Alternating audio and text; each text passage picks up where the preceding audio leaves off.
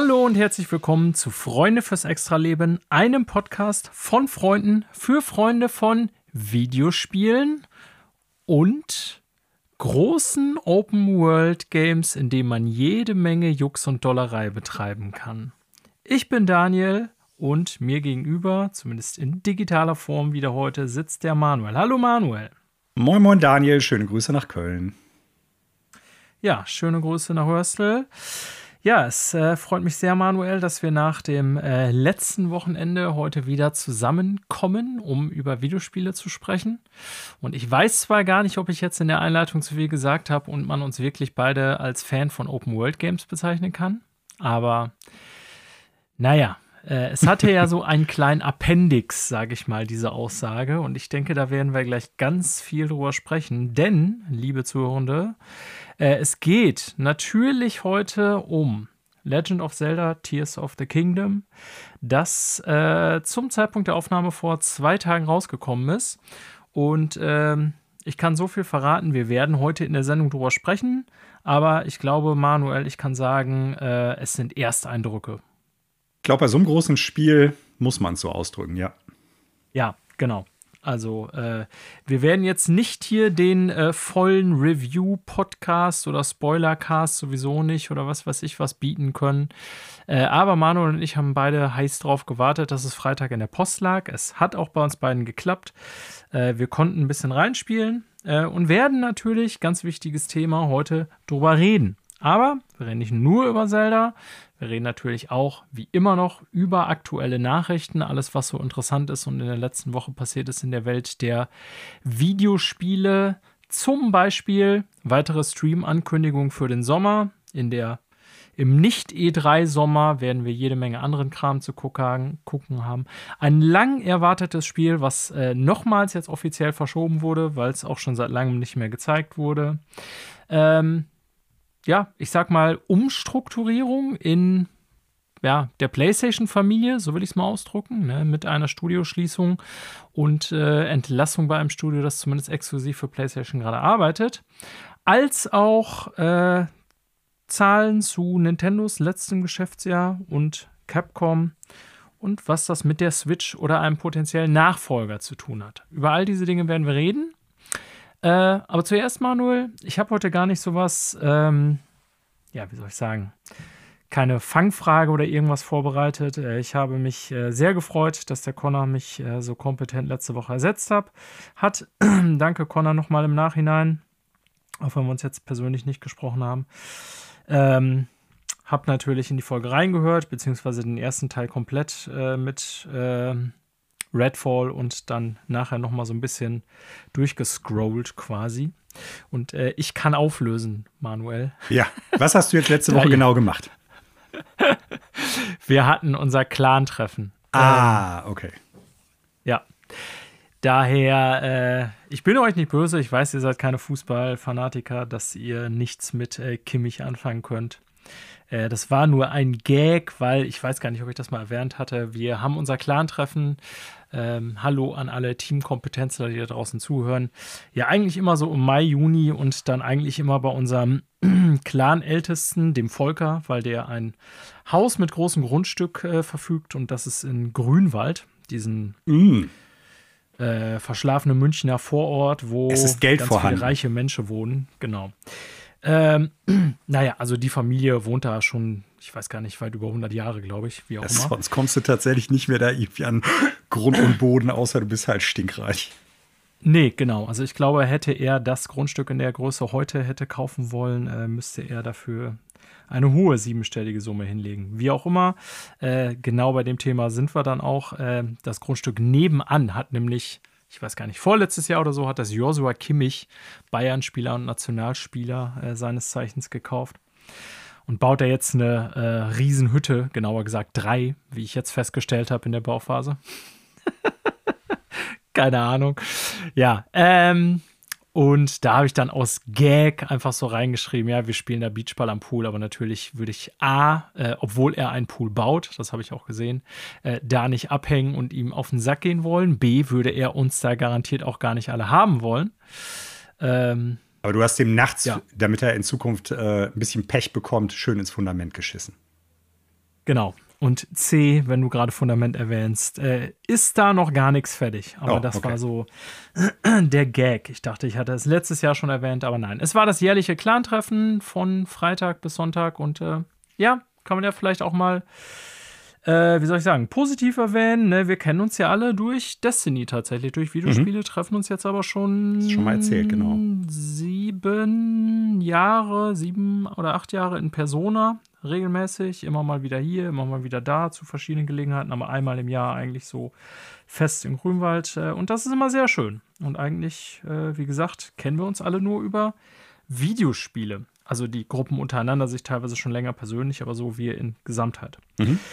Ähm, ja, das war letzte Woche. Connor hat mich sehr schön äh, ersetzt und äh, es musste ja auch äh, eigentlich jetzt äh, Connor sein, weil ihr ja über Redfall reden konntet so. Ja. Ähm, war sehr interessant anzuhören. Ich ähm, finde auch gar nicht, dass das so, ich habe ja den, äh, den Episodentitel, für alle Zuhörer, die das nicht wissen, die Episodentitel kommen mehr oder weniger immer so aus meiner äh, freien Schnauze, spinne ich mir irgendwie einen Tag, bevor das online geht, immer irgendwas zurecht, was so passt. Und ich finde jetzt gar nicht so, äh, trotz des Episodentitels, dass ihr jetzt so mega Verriss oder negativ oder so gemacht haben, aber ich denke, das, was anzusprechen ist, äh, habt ihr auch angesprochen. Ne? Mhm. Ähm, Im Sinne von kritischen Punkten. Und äh, ich finde auch, dass ihr das mit der ja, Phil Spencer-Situation, äh, insofern will ich da jetzt gar nicht noch lange drauf eingehen, äh, meine Hausaufgabe gut erledigt habt. Das habt ihr sehr schön gemacht, Manuel. Ähm, ich hatte da diese Woche beim Destiny-Spielen, sagte noch einer irgendwie äh, aus einem anderen Clan, mit dem ich immer spiele, der Richard, hallo Richard, ähm, oder mit denen ich mittlerweile immer spiele, so muss ich sagen, ähm, gesagt, ja, er fand das Interview eigentlich sehr gut, weil äh, er da viele Sachen gesagt hat, also, also er sehr ehrlich wirkte im Sinne von, ja, da hätten sie einen Fehler gemacht und bla bla bla. Ähm, ich kann auch verstehen, dass das die Lesart ist, aber irgendwie, äh, ich glaube, da bin ich eher bei dir. Wie soll ich sagen? Ähm, The bug has to stop somewhere, ne, irgendwie, wie das so die Amis sagen. Und ich finde, dass der sich da so ein bisschen immer sehr zu seinem eigenen Vorteil so ein bisschen aus äh, rausredet. Und äh, natürlich, Bethesda mag das Spiel unabhängig entwickelt haben, aber äh, es gehört ja nun mal mittlerweile zu Microsoft. Und er hat ja jetzt auch angekündigt, also Phil Spencer meine ich natürlich, dass sie bei Starfield sehr viel mehr eingegriffen hätten in die Entwicklung. Ich bin sehr gespannt auf Starfield, Manuel. Das ist mein eigentliches Fazit. Ja. Also ich kann auch nachvollziehen, was du gerade berichtest von einem klaren Kollegen, dass man das so lesen kann, aber genau darum ging es, glaube ich, auch in der ganzen Sache. Ne? So ein bisschen, ich sag mal, die Hose wird so ansatzweise etwas runtergelassen, man sieht vielleicht so ein bisschen Kimme und äh, im Endeffekt entschuldigt man sich dann so halbherzig. Aber dieses Äh. Vertrösten und dieses Halbherzige, das machen wir jetzt schon seit knapp zehn Jahren, habe ich das Gefühl mit. So, Und das ist der Punkt. dementsprechend weiß ich, das ist PR-Geseier von dem Typen und dementsprechend Ja, Weiß ich so, nicht. Das ist mein Punkt, ne? Weil, also letztendlich muss man sagen, mit Redfall, und also ich wollte jetzt gar nicht über Phil Spencer noch sprechen, sondern über Redfall, ich habe es ja nicht gespielt und ich weiß gar nicht, wir werden jetzt gleich bei aktuellen Spielen äh, bestimmt noch was von dir darüber, oder weiß ich auch gar nicht, ob wir darüber was hören werden, weiß ich nicht, äh, ob du es nochmal reingeworfen hast überhaupt seitdem, aber ähm, Fakt ist, mir kann niemand erzählen, dass bei Bethesda und in dem Kontext wahrscheinlich auch bei Microsoft, die nicht wussten, dass die ein völlig kaputtes Spiel auf den Markt bringen. So. Ja. Und damit äh, ist für mich auch eine Verantwortung klar. Ne? Und sei es, dass irgendjemand unter ihm diese Entscheidung getroffen hat, aber wie ich schon sagte, ne, irgendwo äh, gibt es eine, eine Running Order von Leuten, die in der Verantwortung stehen. Und so ein Spiel rauszubringen, ist letztendlich auch immer in seinem Namen, weil er ist nun mal Chef der ganzen Sache. Ne? Und äh, er hat natürlich nicht alles allein zu entscheiden, das ist mir klar. Aber wie das immer so ist in Führungspositionen, ich muss für alles gerade stehen, was die Leute unter mir liefern. Und dann ist es nicht ganz so leicht, sich aus der Fähre zu ziehen, finde ich, und zu sagen, ja, ich hatte da, wir hatten da eigentlich nichts mit zu tun mit der Entwicklung. Ja. Naja, aber das äh, noch dazu habt ihr äh, sehr schön gemacht. Ja, ansonsten, Manuel, äh, habe ich auch gar nicht irgendwie jetzt eine Fangfrage oder was weiß ich was. Äh, Wetter, ich finde sehr angenehm, 22 Grad. So in meinem Temperaturempfinden muss es gar nicht viel wärmer werden, Manuel. Ich weiß nicht, wie es bei dir ist. Ich glaube ähnlich. Ja. So 25 ist so Maximum, sage ich mal. Viel mehr Wärme brauche ich nicht. Also wir nehmen hier an alle äh, Wetterfans, die das deswegen hören, hier äh, bei tollem Wetter auf, wie wahrscheinlich die meisten von euch wissen. Reden jetzt aber äh, über Videospiele. Und wenn du da nichts hast, Manuel, vorher stelle ich dir, weil ich glaube, wir haben ziemlich viel zu bereden, jetzt schon nach knapp zehn Minuten die alles entscheidende Frage. Ja, stell sie. Manuel schweigt. Ähm, hast du dein Shirt heute passend zur Episode angezogen? Natürlich. Ihr könnt es nicht sehen. Manuel trägt ein Zelda Mietner-Shirt. Mietner heißt es ja, ne? Ja. Sehr schön, Manuel. Hast du toll gemacht. Äh, ich wollte natürlich eigentlich die Frage stellen: Was wird denn hier gespielt?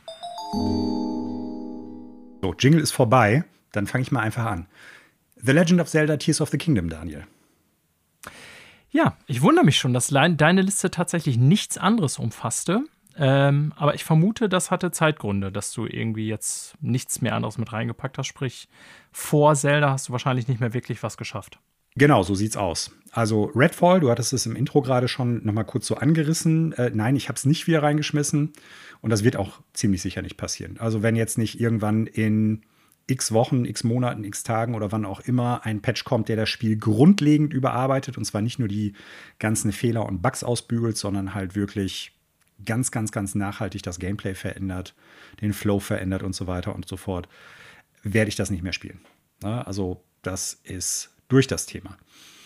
Äh, was bei mir okay. noch auf der Agenda steht, weiterhin und was auch noch nachgeholt werden wird, ist natürlich äh, Jedi Survivor. Aber ja. ja, was aber auch klar ist, wenn Zelda kommt, werde ich Zelda jetzt erstmal auf jeden Fall zocken. Und äh, ja, dafür war einfach zu wenig Zeit, um das jetzt zwischen den letzten Spielen, die ich bis letzte Woche gezockt habe und bis Zelda jetzt gekommen ist, das eben zwischenzuschieben. Und da habe ich dann auch keinen Bock drauf. Also ich bin schon jemand, das habe ich früher mal gesagt, ich zocke in der Regel nicht super viele Spiele gleichzeitig. Also wenn, dann mache ich das, um Sachen anzuzocken. Erstmal, vielleicht hier für einen Podcast oder so. Oder weil sich ein Spiel, ich sag mal, eher dann auf der einen Hardware zum Beispiel für unterwegs anbietet und die andere dann für zu Hause. Oder weil es halt irgendwie ein Game ist, was relativ kurz ist und dann mal nebenher gespielt werden kann. Aber eigentlich bin ich nicht der Mensch, der drei, vier größere Spiele nebeneinander her spielt. Ja, kann ich verstehen, gerade bei so großen Spielen kann ich das auch nicht. Ne?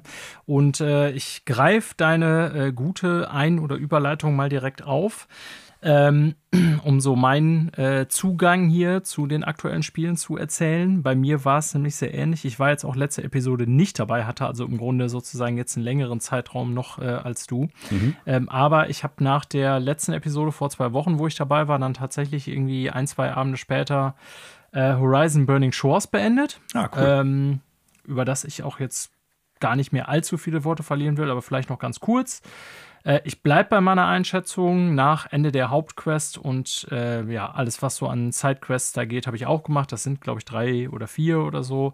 Ähm, es ist mehr Horizon Forbidden West und das meine ich äh, sehr positiv, mhm. äh, denn wirklich äh, grafisch habe ich ja schon gesagt, technisch sehr beeindruckend das Game und mir gefällt diese neue Region, die ja so ein Atoll, nennt man das Atoll? So eine Ansammlung von kleinen Inseln? Nennt man ich so, glaube ne? wohl, ja. Ähm, mehr sowas in der Richtung ist, äh, als statt viel faste Landmasse sozusagen. Äh, mir gefiel der DLC richtig gut, also ich bereue den Kauf überhaupt nicht. Ähm, tolles Spiel insgesamt. Aber wie gesagt, es gibt jetzt auch nicht irgendwas grundlegend Neues zu erzählen, was irgendwie anders wäre als bei Horizon Forbidden West. Es gibt so ein paar Feinheiten, die besser sind. Irgendwie, wie gesagt, das ein oder andere Waffe oder Fähigkeit, die neu ist, aber nichts Grundlegendes so. Mhm. Ja, das hatte ich dann beendet äh, und dann hatte ich irgendwie die Woche noch ein bisschen Destiny gespielt, wie immer, hatte ein bisschen Hades gespielt, war ja das ganze letzte Wochenende aber auch komplett weg von äh, Montag bis Sonntag und habe da dann gar nicht gespielt, denn interessanterweise bei unserem Clan-Treffen spielen wir nie Videospiele, sondern es geht wirklich immer nur so um Socializen. Ja, und dann war ich so äh, in dieser Woche eigentlich in der gleichen Situation wie du ähm, dass ich mir gedacht habe, so, was spiele ich jetzt? Äh, ich fange nichts Großes mehr an. Wie gesagt, ich habe Hades ein paar Mal gespielt, ich habe Destiny gespielt, wie immer, jede Woche. Ähm, aber mit dem Patch, der letzte Woche kam, äh, das war ja Version 1.04 oder so, glaube ich, jetzt für Jedi Survivor, wenn ich das richtig auf dem Schirm habe. Er stand tatsächlich in den Patch Notes ähm, HDR für bestimmte Systeme auf PS5 gefixt. Dann habe ich mal reingeschaut und tatsächlich, äh, sie haben es jetzt gefixt. Ähm, ich habe es dann aber auch wirklich bis auf, keine Ahnung, 20 Minuten einfach, um mal reinzuspielen, dann nicht angefangen, weil ich weiß, dass das Spiel auch gigantisch groß ist und ja, ist ein bisschen schade, wie gesagt, weil ich hätte jetzt gern eigentlich so die letzten zwei Wochenenden oder letzten zwei, drei Wochen äh, durchaus damit verbracht, aber ja, ist wie es ist. Äh, wir haben beide darüber gesprochen. Es war halt am Anfang mit Problemen irgendwie behaftet und ich habe auch nicht bereut, dann stattdessen äh, Burning Shores gespielt zu haben. Ich habe da noch so ein bisschen drüber nachgedacht, Manuel. Naja, war das jetzt irgendwie oder ist das dämlich, dann irgendwie über solche eher. Also, das Spiel ist ja nicht komplett broken. Ne? Es ist mhm. ja nicht Redfall-Dings so oder was weiß ich was, sondern es ist halt einfach nicht optimiert genug, sagen wir es mal so. Ne? Aber ja. Mhm. dann habe ich mir dann irgendwie gedacht, so, ja, nee, ähm, ich glaube eigentlich schon, dass ich mit meiner Entscheidung richtig liege, weil zum Beispiel bei mir auf dem Fernseher war es ja echt so, sobald ich HDR anhatte, war das Spiel unkenntlich, also komplett schwarz einfach. Mhm. Und das hieß für mich, na gut, entweder ich spiele es komplett ohne HDR oder ich warte halt. Und ähm, das sind so, keine Ahnung, das, das Spielerlebnis wäre mit Sicherheit auch ohne HDR irgendwie ein ganz gutes gewesen. Aber das sind dann immer so Sachen, wo ich denke, ja, Ne, aber warum soll ich das Spiel jetzt spielen, wenn ich nicht genau weiß, ich kriege es in zwei Monaten in einer besseren Version, wo ich dann vielleicht die grafische Opulenz äh, in voller Pracht genießen kann? Und so ist es ja jetzt auch gekommen oder so kommt es ja mit jedem Patch sozusagen. Ne? Also ich denke, da sind wir ja auf einer Linie ungefähr. Mhm. Ja, und weil ich dann nicht mehr äh, am Mittwoch oder was weiß ich was, zwei Tage vor Zelda, das Riesengame angefangen wollte mit Jedi Survivor, habe ich nur kurz reingespielt und dann gewartet, gewartet, hatte gehofft, dass Donnerstag vielleicht schon der Postbote kommt. Weil oft, wenn man so physische Versionen bestellt, ich weiß nicht, wer von euch zu Hause das noch macht, aber man hat dann gerade bei Kleinversenden hin und wieder mal eigentlich Glück, dass sie einen Tag früher kommen und dann ist er sogar ein bisschen früher spielen kann als die digitalen Varianten. Aber nicht so in diesem Fall manuell. Nintendo lässt keine frühe Veröffentlichung zu.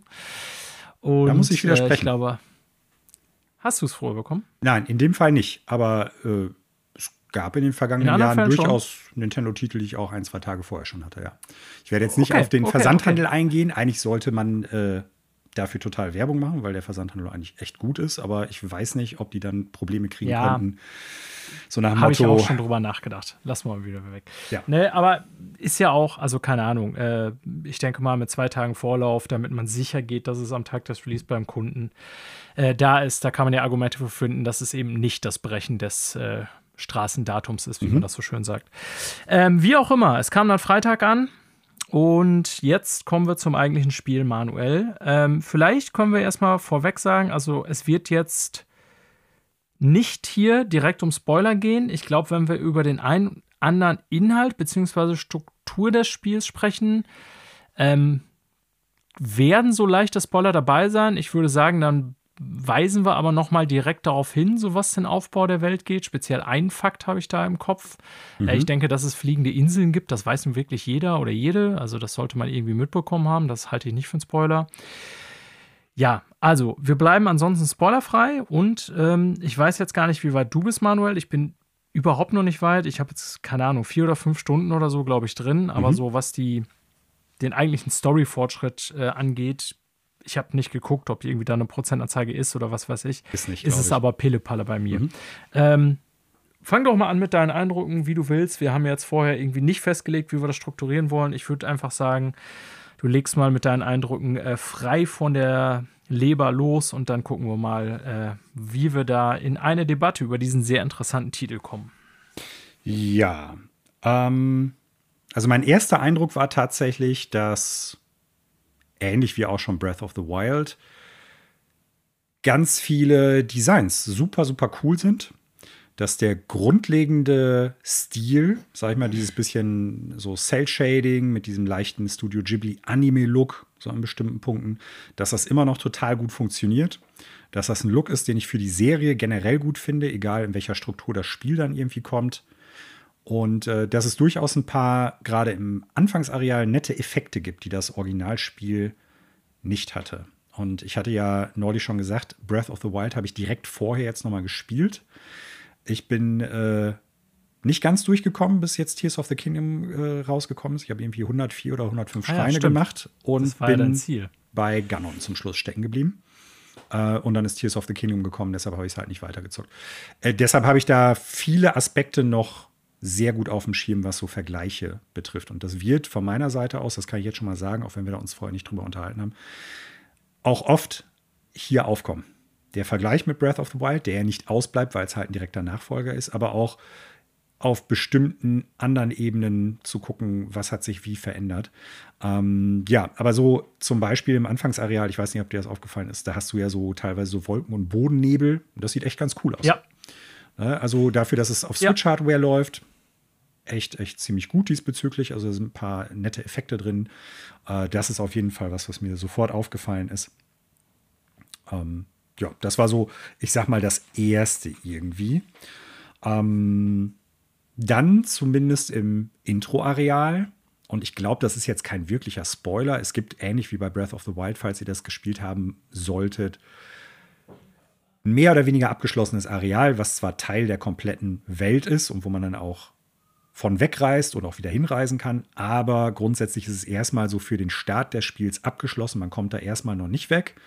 Man bekommt im Prinzip im Großen und Ganzen alle Eigenschaften, die man bekommen kann in dem Spiel, bis auf ein paar Ausnahmen. Also alles, was man essentiell für das Spielen der Spiel braucht an Mechaniken. Und äh, die sind ja jetzt auch schon länger bekannt. Also auch das, glaube ich, ist kein Spoiler. Und wenn man die alles erreicht hat, wenn man die Aufgaben dann gemacht hat, dann wird man quasi erst in die richtige Open World, sage ich mal, losgelassen. So, ne? ja. Und äh, zumindest im Anfangsareal, später hat sich das etwas relativiert, habe ich noch gedacht, oh, die Musik gefällt mir auch sehr gut. Ne? Es ist nicht nur dieses Piano-Geklimper, was halt in Breath of the Wild fast 90 Prozent der Musik ausmacht. Und äh, das hat mir gut gefallen. Das ist, also man hört immer noch so Piano-Passagen da drin, aber es ist halt nicht mehr so extrem wie bei Breath of the Wild, wo es teilweise fast nur sowas war. Und das war insgesamt dann auch etwas abwechslungsreicher gestaltet, fand ich. Das hat mir auch sehr gut gefallen und war auch äh, von meinem ersten Eindruck sehr gut. Und dann gab es so Kleinigkeiten, die mir direkt aufgefallen sind weil ich jetzt Breath of the Wild direkt vorher nochmal gespielt habe, Link steuert sich wirklich einen kleinen Tacken agiler. Also es ist minutiös. Interessant, das ist mir nicht aufgefallen. Ich weiß ja nicht, wann du es das letzte Mal gespielt hast, aber weil ich jetzt wirklich Stunden über Stunden ja, nochmal Breath of the zwei, Wild zwei, drei Wochen, aber nicht so viel wie du. gespielt habe, kann ich das relativ gut sagen. Gerade so auch Sachen beim Klettern. Das Klettern selber ist zwar nicht schneller, aber wenn du zum Beispiel diese Hüpfpassagen machst, du kannst ja immer so äh, auf Kosten deiner Stamina immer nach oben, nach links, nach rechts oder so Deine hüpfen. Passagen beim, springen. Genau. Ja. Und äh, das ist ein klein, ist wirklich einen kleinen Tacken zügiger. Das, äh, das fällt sofort auf. Äh, insgesamt wirkt der etwas agiler und wendiger, würde ich sagen. Ja, dann teilweise ist mir aufgefallen, dass die Menüführung verändert worden ist, was ich ganz gut finde. Ne? Wenn du zum Beispiel im Menü bist, dass du nicht mehr äh, blätterst von einem Reiter auf den anderen, indem du so den rechten Analogstick die ganze Zeit so hin und her schleudern musst, sag ich mal, sondern du kannst jetzt halt, wie es ein heutzutage Standardmenü ist, mit den Schultertasten dann halt die Reiter durchblättern. Das sind so Sachen, die mir direkt aufgefallen sind. Und eine Sache, die ich jetzt auch sagen kann, vor allen Dingen nach den Previews, das Spiel läuft einigermaßen stabil. Stabil im Sinne von, es ruckelt nicht so heftig. Was man durchaus merkt, ist, es läuft jetzt nicht mit 60 Frames per Second, sondern 30. Und man merkt gerade, wenn man bestimmte Aktionen macht, dass das dann so auf 20 oder sowas runtergeschraubt wird. Ich hatte mir dazu das ja. Digital Foundry Video noch angeguckt und äh, die bestätigen das dann ja auch in dem Kontext. Und es ist, also ich sag's mal so, in den Previews teilweise sah man in dem gleichen Areal, in dem man sich ja jetzt auch befindet, Slowdowns und Framerate-Einbrüche, die sehr viel stärker waren als das, was man jetzt hat. Äh, das läuft nicht immer rund mit 30 Frames per Second und sobald man von dem Startareal sich entfernt, beziehungsweise dann auf die eigentliche Open World losgelassen wird, sind viele der Aspekte, die ich jetzt genannt habe und die mir als Ersteindrücke positiv aufgefallen werden, nochmal in einem anderen Kontext zu sehen und teilweise auch etwas kritischer. Aber dazu kommen wir gleich. Du hast nach meinen Ersteindrücken gefragt. Das waren die. Ja, sehr gut. Äh, kann ich direkt mal daran anknüpfen. Ähm, ich starte mal wirklich ganz, ganz am Anfang und ich wusste im Grunde, dass es ein Startareal gibt, wie in Breath of the Wild. Wie hieß es da noch? Das große Plateau oder so auf Deutsch? Oder wie? Ja, ich habe es auf Englisch gespielt. Ich glaube, Lost Plateau ist das da. Ja, irgendwie so. Und äh, mir fällt jetzt der Name dieser fliegenden Inselgruppe, so wie ich es mal nennen, auch nicht ein, äh, auf der man bei Tears of the Kingdom startet. Ähm, aber klar ist, dass es ja einen sehr ähnlichen Charakter hat, ne? dass man so ins Spiel eingeführt wird in einem überschaubaren Gelände. Ähm, was ich nicht erwartet hatte, und da hilft du mir auf die Sprünge, weil ich Breath of the Wild vor zweieinhalb, drei Wochen ja auch nicht äh, neu gestartet habe im Gegensatz zu dir, sondern nur bei meinem alten Speicherstand ein bisschen so rumgequestet habe. Ähm, ich war ein bisschen fast überrascht, dass Tears of the Kingdom mit so einer 10, 15-minütigen Story-Passage startet. Also wo man wirklich nur so Uncharted-mäßig läuft, einen Dialog triggert, läuft, dann kommt wieder eine Cutscene. Das ging ja bestimmt, mhm. also 10 Minuten auf jeden Fall. Äh, ich, war das bei Breath of the Wild auch so? Oder ist man da nicht einfach komplett Nein. erwacht und dann Hello Du hast eine kleine Intro-Sequenz und dann ruft Zelda dich und dann erwachst du halt in dem, äh, ich glaube, Shrine of Awakening oder so heißt das Ding dann auch. Und dann stehst ja. du halt auf und dann gehst du ja raus und dann kommt halt dieser klassische Title Card Shot, ne, wo du dann an dieser Klippe stehst und dann siehst du Hyrule und äh, der Titel wird eingeblendet und dann geht's los. So, also, nee, ist genau. überhaupt nicht so. Ähm, ganz anders. Ja. Mhm. Hatte ich so in Erinnerung. Äh, das fiel mir irgendwie direkt auf. Und dann, wie gesagt, war mir ja schon klar, ähm, dass man auf dieser Insel startet. Und ich muss sagen, am Anfang musste ich mich erstmal so ein bisschen orientieren. Ne? Also, mhm. das wird, glaube ich, vielen Leuten äh, so gehen, wenn ihr jetzt das Spiel startet, egal ob ihr jetzt Breath of the Wild gespielt habt oder ja, äh, generell gerne Open-World-Spiele spielt oder nicht. Ich glaube, das wird für jeden am Anfang erstmal so ein bisschen Orientierung nötig sein. Und dafür ist diese Anfangsinsel ja auch gedacht, nenne ich jetzt einfach mal so. Ähm, mit der Musik ist mir auch äh, direkt aufgefallen, witzigerweise Manuel, dass ich mhm. die Musik sehr stimmig finde, so in dieser Anfangsregion. Und witzigerweise hat die mich so ein bisschen an Elden Ring erinnert, so von der Atmosphäre. Auch sehr dezent. Ja, ich weiß, was du meinst. Mhm. Ja, genau. Also so ein bisschen, ich, ich fand dieses Open-World-Piano-Geklimper bei Breath of the Wild ja ähm, gut oder stimmungsvoll, wie soll ich sagen, aber es ist natürlich nicht wirklich Musik. Und ähm, bei Boah. Hm. Tears of the Kingdom hat man da so ein bisschen mehr richtige Tracks drin, sage ich jetzt mal so am mhm. Anfang. Ähm, ich denke mal, technische Performance, was du auch schon angesprochen hast, das können wir gleich noch mal so in einem separaten Block machen. Ne? Auch ich habe da viel drüber nachgedacht. Ja, ist man da jetzt irgendwie Legt man andere Maßstäbe an, als wenn man jetzt ein Spiel auf Xbox oder PlayStation zockt? Ist das fair, andere Maßstäbe anzulegen? Weil die kurze Antwort darauf ist natürlich, ja, man legt andere Maßstäbe an, weil es halt ein Switch-Spiel ist. Ähm, aber ich denke, da können wir gleich drüber reden. Lass uns doch mal, was das Gameplay angeht, in das Eingemachte gehen, weil du hast schon gesagt, Manuel, diese erste Region dient man ja auch dazu, dass man die Fähigkeiten bekommt, die man während des Spiels nutzt. Und für alle, die es gar nicht gespielt haben oder nicht mehr wissen oder keine Ahnung, vielleicht irgendwie nicht mehr auf dem Schirm haben. Äh, bei Breath of the Wild hat man, äh, lass mich lügen, ich glaube vier Fähigkeiten insgesamt, die, ja, ich sag mal, für diese typischen äh, Open-World-Interaktionen, die ihr bei Breath of the Wild immer wieder seht, ähm, ja, ich sag mal, benutzt werden. Ne? So eine, also Bomben oder eigentlich zwei verschiedene Formen von Bomben, also Remote und noch eine normale Bombe. Dann hat man diese Stasis, wo man Sachen mit einfrieren kann und wo dann, also das ist ganz oft das, was man so unsere Clips aus Breath of the Wild gesehen hat, dass die Leute irgendwie einen Gegenstand einfrieren sozusagen, dann damit zehnmal mit einem Hammer gegenhauen, der dann quasi die kinetische Energie auflädt und sobald dieser Einfrierzustand weg ist, fliegt der halt ewig weit weg. Ne? Und dann gibt es noch diese Magnetfunktion, heißt ist es, glaube ich, Magnesis. in Breath mhm. of the Wild. Ja, genau. Äh, mit der man halt so metallische Gegenstände heben, anziehen kann, bla bla bla. Ist auch in ganz vielen Schreiben genutzt. Das haben sie ja alles Dann gibt's noch Eis und das Fotomodul, ja. Hm. Genau, das Fotomodul, ja, das hätte ich jetzt nicht so als Fähigkeit genommen, weil das gibt es natürlich in Tears of the Kingdom auch. Ja, genau, und das Eis, du hast recht. So, das haben sie erstmal alles weggeschmissen. Das ähm, fiel mir, also im Grunde wusste man das ja, aber als ich so diese Startareal spielte, fiel mir das dann erst nochmal auf und ich dachte dann so, ach ja, krass, diese alten Fähigkeiten haben sie ja komplett weggeworfen mhm. und haben dadurch einfach neue ersetzt. So, ja. und ich glaube, da werden wir jetzt ganz viel drüber reden, denn das ist ja mehr oder weniger, würde ich fast sagen, Dreh- und Angelpunkt dieser Open-World-Interaktion.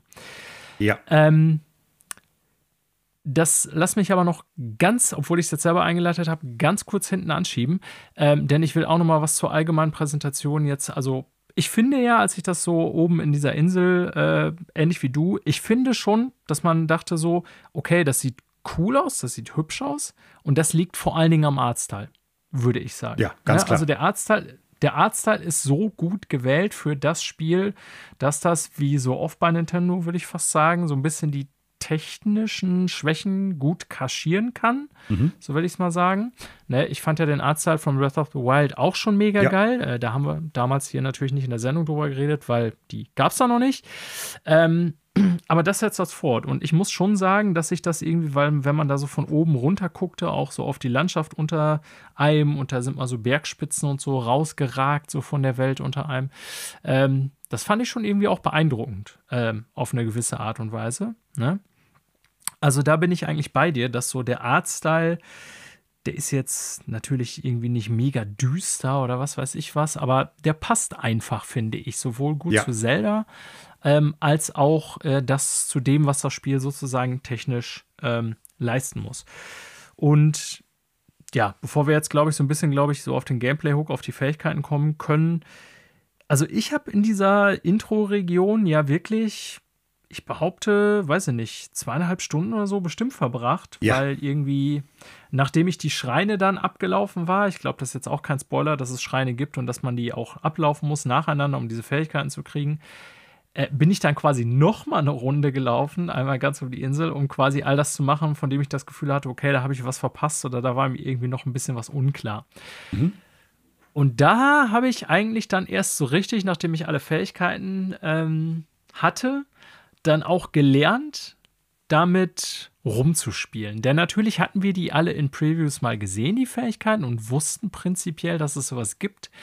Aber ich muss schon sagen, dass mich so beim selber Spielen, wo ich die Sandbox dann wirklich mal ausprobiert habe, sozusagen in dieser Startregion, äh, dass mich das eine oder andere sehr überrascht hat. Und ich bin jetzt ganz gespannt, wie deine Meinung dazu ist, weil ich glaube, du hast das schon so ein bisschen angedeutet in so ein paar Nachrichten, die wir uns alle drei hin und her geschickt haben, ähm, dass du da durchaus eine interessante zu mein Meinung zu hast. Vor allen Dingen zu dieser Ultra-Hand-Funktion, mit der Ja. man so alles, äh, alles Mögliche bauen kann, so will ich es jetzt mal sagen. Das ist so die, die Baufunktion. Dann gibt es ja noch dieses Fuse-System, wo man Waffen mit vor allen Dingen Was verändern im kann. Prinzip auch das Gleiche ist, aber halt eingeschränkt auf. Also, das ist ein bisschen bizarr, aber da komme ich Das gleich auch irritiert mich zu. manchmal auch. Ja. Das, genau das. Manchmal denke ich so, ach ja, dafür brauche ich jetzt nicht Ultra-Hand, dafür brauche ich Eben. äh, Fuse. Das ist manchmal ein bisschen irritierend tatsächlich. Ja. Ähm, und diese Ascent-Fähigkeit, da würde ich gleich auch noch gerne drüber reden. Hm. Auch das, glaube ich, hoffe ich, kann spoilern. Also, wenn ihr so wenig gespoilt werden wollt, dann solltet ihr dieses hier alles gar nicht hören. Ähm, Ascent-Fähigkeit, in der man quasi durch die Decke über einem aufsteigen kann. Also wirklich in der Level-Gameplay-Struktur, wenn ihr zum Beispiel in der Höhle steht. Man hat einen Fahrstuhl Ascent nach oben. aktiviert. Fahrstuhl nach oben durch die Höhlendecke, genau. Ähm, ja, wie gesagt, ich bin jetzt sehr gespannt auf deine Meinung, denn Hm. es wird ja ziemlich schnell klar, auch schon in dieser Intro-Region, alleine wie das eingeführt wird, dass sich das Spiel, dass das der Dreh- und Angelpunkt des Spiels ist. Und meine Meinung ist, noch mehr als bei Breath of the Wild, würde ich sagen. Mhm. Ja, Manuel überlegt. nö, ich überlege nicht. Ich bin, ich sortiere mich gerade nur, welche Sachen ich jetzt als erstes sage. Ich wollte nämlich ganz kurz noch mal sagen, es ist total interessant, dass eigentlich beide Spiele ein super ähnliches Intro haben, ne? mit einer abgeschlossenen Welt, in der du erstmal so, ich sag mal, deine Fähigkeiten kriegst, kriegst, dich ausprobieren musst und dann wirst du auf die restliche Welt losgelassen. Und dass Genau, ja. ähm, Tears of the Kingdom tatsächlich noch länger dauert, bis du dann halt da rauskommst als Breath of the Wild. Und selbst bei Breath of the Wild, als ich es jetzt nochmal gespielt habe, habe ich gedacht, den alten Zelda-Teilen wurde immer vorgeworfen, ja, es dauert ewig, bis du erst richtig spielst. Ne, du hast ein ewig langes Intro. Eigentlich ist das bei Breath of the Wild nicht anders. Nee, und bei Tears of the Kingdom Ist es noch sehr, extremer. Sehr Und schön, ich dass muss- du das sagst, sehr länger. Ja, und ich muss Ne? ganz ehrlich sagen, und ich hatte da noch eine Sequenz, ich weiß nicht, wie das bei dir war, bevor ich alle Fähigkeiten hatte, bin ich einmal wo runtergefallen, sodass ich im Prinzip dummerweise, also ich sag mal jetzt für alle, die das noch nicht gespielt haben, die Inselgruppe im Himmel, auf der man sich dann befindet, die so dieses Startareal darstellt, man läuft mehr oder weniger so gegen den Uhrzeigersinn so ein bisschen das ab, kriegt dann halt Ja. äh, nacheinander die Fähigkeiten und kommt dann zum Schluss wieder an einem Ausgangspunkt an, wird dann nochmal darüber geschickt Und dann wird man halt auf die Welt freigelassen. Und ich bin zwischendurch da einmal runtergefallen, sodass ich im Prinzip dann nochmal die Hälfte der Welt oder dieses Areals ablaufen musste, wodurch ich dann nochmal 10 oder 20 Minuten da rumlatschen musste. Was super frustrierend und super nervig war und gleich noch ein ganz großer Punkt wird, wenn es um das generelle Gameplay geht. Ähm, okay. Das hattest also, du nicht, aber trotzdem, ich stimme dir Ja, ich habe das gehabt. Ich bin einmal runtergefallen. So, und dann kam ich ja. da nicht mehr hoch. Und das bedeutete, ich durfte jetzt den ganzen Weg nochmal zurücklaufen. Und das war super, super nervig.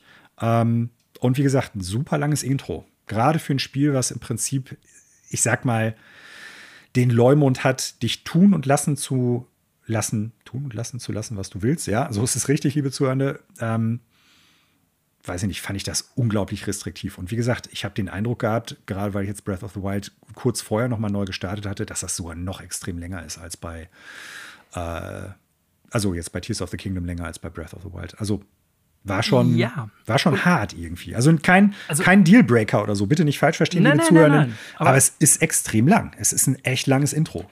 Ja. Und vorher hat man ja noch diese 10, 15 Minuten Laufpassage, Intro. die du ja, ja. gerade, also meines Erachtens nach richtig als so eine Art Uncharted-Passage beschrieben hast. Man geht 10 Meter, es kommt eine Zwischensequenz. Man geht weitere 10 Meter, es kommt eine Zwischensequenz. So, und das sind so Sachen, also bis ich im Spiel drin war, war ich so ein bisschen echt nicht frustriert, aber gelangweilt, weil ich dachte, lass mich doch jetzt einfach auf die Welt los. Vor allen Dingen, weil man Breath of the Wild kannte. Und da ist so ein Punkt, den ich auch so ein bisschen kritisieren muss. Die geben einem keine Chance am Anfang zum Beispiel einzustellen, ey, ich kenne Breath of the Wild, ich muss die Steuerung nicht neu irgendwie erklärt haben. Oder äh, ich muss jetzt nicht tausend Intros nochmal haben, tausend Tutorials zu irgendwelchen Sachen. Ja, ich weiß, wenn ich mit Schwert schwinge, dann kann ich halt mit dem Gegner kämpfen oder sowas.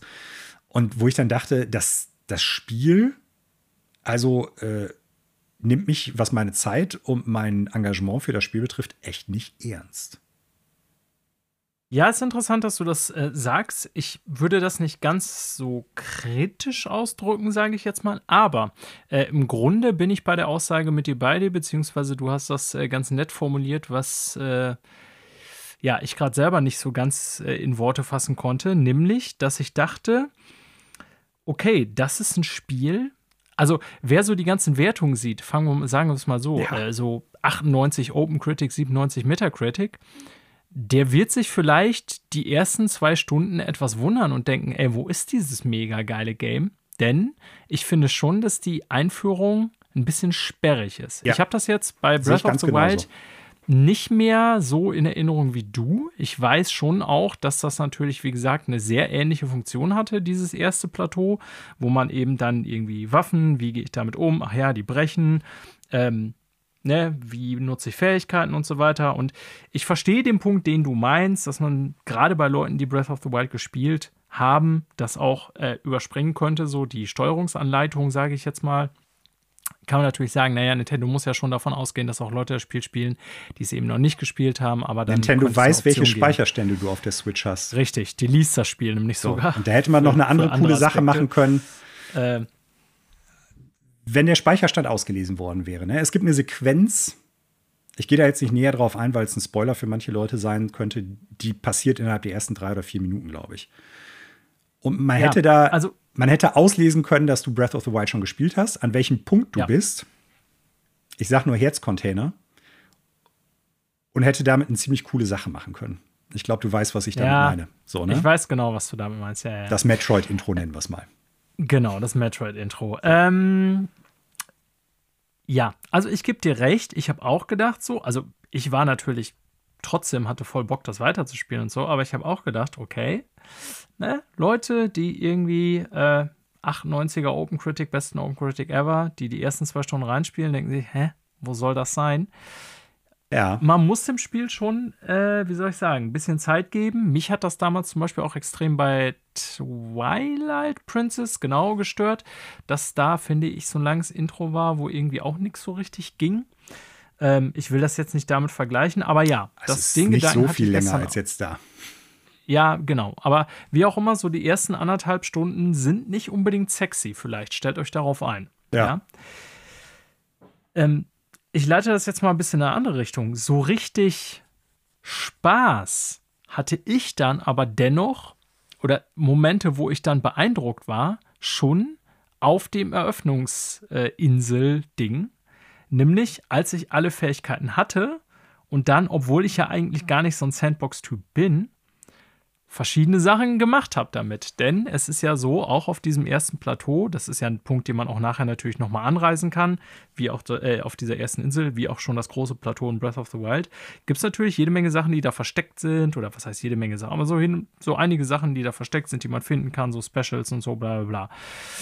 Und ähm, als ich dann die Fähigkeiten hatte, und wie gesagt, ich bin, also in Breath of the Wild zum Beispiel, habe ich eigentlich diese ganzen Fähigkeiten alle nur so genutzt, wie ich sie benötigte, um eben Schreine abzuschließen, Dungeons abzuschließen oder was weiß ich was.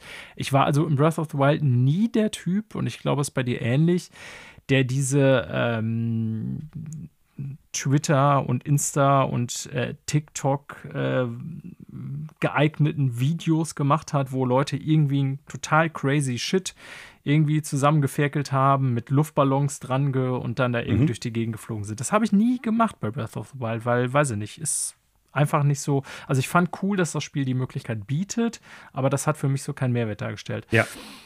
Ähm, ich war aber tatsächlich, als ich dann die Fähigkeiten hatte und dann so ein bisschen ausprobiert habe damit auf der Insel, schon beeindruckt, muss ich sagen was einem da an die Hand gegeben wird, auch im Vergleich zu Breath of the Wild. Und ich bin gespannt, wie dir das ging. Ich vermute, du siehst das ein bisschen kritischer.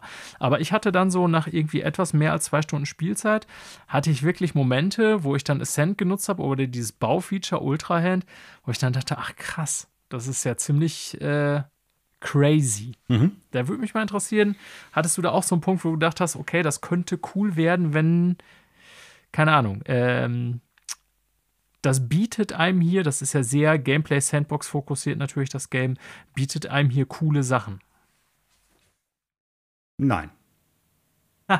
ich also, ich muss, das, ich muss das ein bisschen genau ausdrücken. Das war natürlich jetzt ein bisschen provokant, einfach ja. und herablassend ausgedrückt. Nein, also ähm, die grundsätzliche Ultra-Mechanik, dass du alle möglichen Gegenstände miteinander fusionieren kannst. Und da muss man vielleicht auch direkt schon mal einen Eingriff machen, wenn ich sage alle möglichen.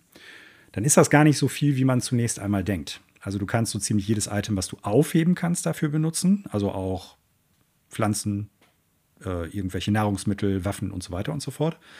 Äh, du kannst bestimmte Gegenstände in der Welt halt miteinander verknüpfen. Also Baumaterialien nenne ich es mal in der Meinung eines besseren Ausdrucks. Und kannst damit ja. dann halt auch Konstrukte machen. Und ähm, ja, das funktioniert auch einigermaßen gut. Ja, also da kannst du schon echt irre Konstruktionen machen. Zum Beispiel habe ich im Startareal dann, weil ich irgendwie dachte, da möchte ich jetzt hoch, da komme ich aber jetzt nicht hoch, weil ich diese Ascent-Fähigkeit noch nicht hatte. Ich wusste ja, dass es die irgendwann geben würde. Und da habe ich einfach aus irgendwie fünf oder sechs verschiedenen Brettern die hintereinander geklebt und habe dann halt quasi einen riesen Leiter daraus gebaut und bin daran hochgeklettert. So, das geht, wenn du halt die Sachen vor Ort hast. Und da kommt jetzt auch schon die große Einschränkung für mich ähm, die Welt besitzt keine Permanenz. Das heißt, du gehst, ich sage jetzt mal im übertragenen Sinne, 200 Meter weiter und das ist alles weg. Genau. Und das, das ist eine Sache, also, wo ich denke, ja. das hat Fallout 4 schon 2016 gehabt. Warum kann dieses Spiel das nicht 2023 haben? Fallout 4 für alles das, was es jetzt im Endeffekt an Kritikpunkten aufgrund der Story und der Quests und halt der etwas runtergeschraubten RPG-Aspekte hatte, hatte eine Sache, die viele Leute nicht gut fanden. Ich fand die total klasse, nämlich auch so ein Baummodus. Der sich natürlich darauf beschränkt hat, dass du halt so Siedlungen gebaut hast. Aber da ist alles, was du gebaut genau, hast, stehen geblieben, ja. auch nach 100 Stunden noch. Und da drin sind NPCs rumgelaufen. Klar, immer ein bisschen mit diesem Bethesda-Jank, aber wenn ich hier jetzt irgendwie ein Brett irgendwo hinlege, um da drüber zu kommen und ich gehe jetzt einfach mal auf die andere Seite der Karte von dem Intro-Areal und will wieder zurück über dieses Brett gehen, das Brett ist weg. Punkt. Das war das Erste, was mir aufgefallen ist, wo ich Zumindest dachte, wenn ich irgendwie in neuen wow. Shrine lade oder was weiß nee, ich was. Brauchst genau. du nicht mal. Du brauchst, also, nur, du brauchst nur einen gewissen Abstand dazu haben und es ist weg. Und ja, das, das habe also hab ich ausprobiert und das ist super nervig. Ne? Also, ähm, wo ich mir dann denke, warum gibt ihr mir so Möglichkeiten, halt irgendwelche Überbrückungssachen zu bauen? Ich sag mal, irgendwie Wege mir da zu schaffen, wenn das hinterher wieder weg ist. Und das andere ist so, wo ich dann dachte, okay, das riecht ein bisschen danach, als wenn man im Prinzip weniger Rätsel und Puzzle haben wird, durch dieses Sandbox-artige, was dann halt so ein Spielmechanismus mitbringt und mehr Hindernisse. Und das war im, Are also im Startareal ganz, ganz offensichtlich. Du hast viel weniger Rätsel oder Puzzle und viel mehr Hindernisse. Ne? Und äh, ich muss leider, und da greife ich jetzt schon mal vorweg, auch wenn wir immer noch im Startareal sind, und das hat sich bisher so weiter bestätigt und das finde ich sehr schade. Ähm, ein Hindernis ist eine coole Sache ne? und das macht in so einem Sandbox-Game auch durchaus Sinn. Aber das ist nicht was, wo ich wirklich viel Bock drauf habe. Im Sinne von immer und immer und immer wieder. Und ähm, mir fehlen dann so ein bisschen diese puzzelartigen Aspekte oder rätselartigen Aspekte, wo es halt ein oder zwei dezidierte Lösungen gibt. Oder halt eine bestimmte Reihenfolge, die du auf irgendeiner Ebene einhalten musst.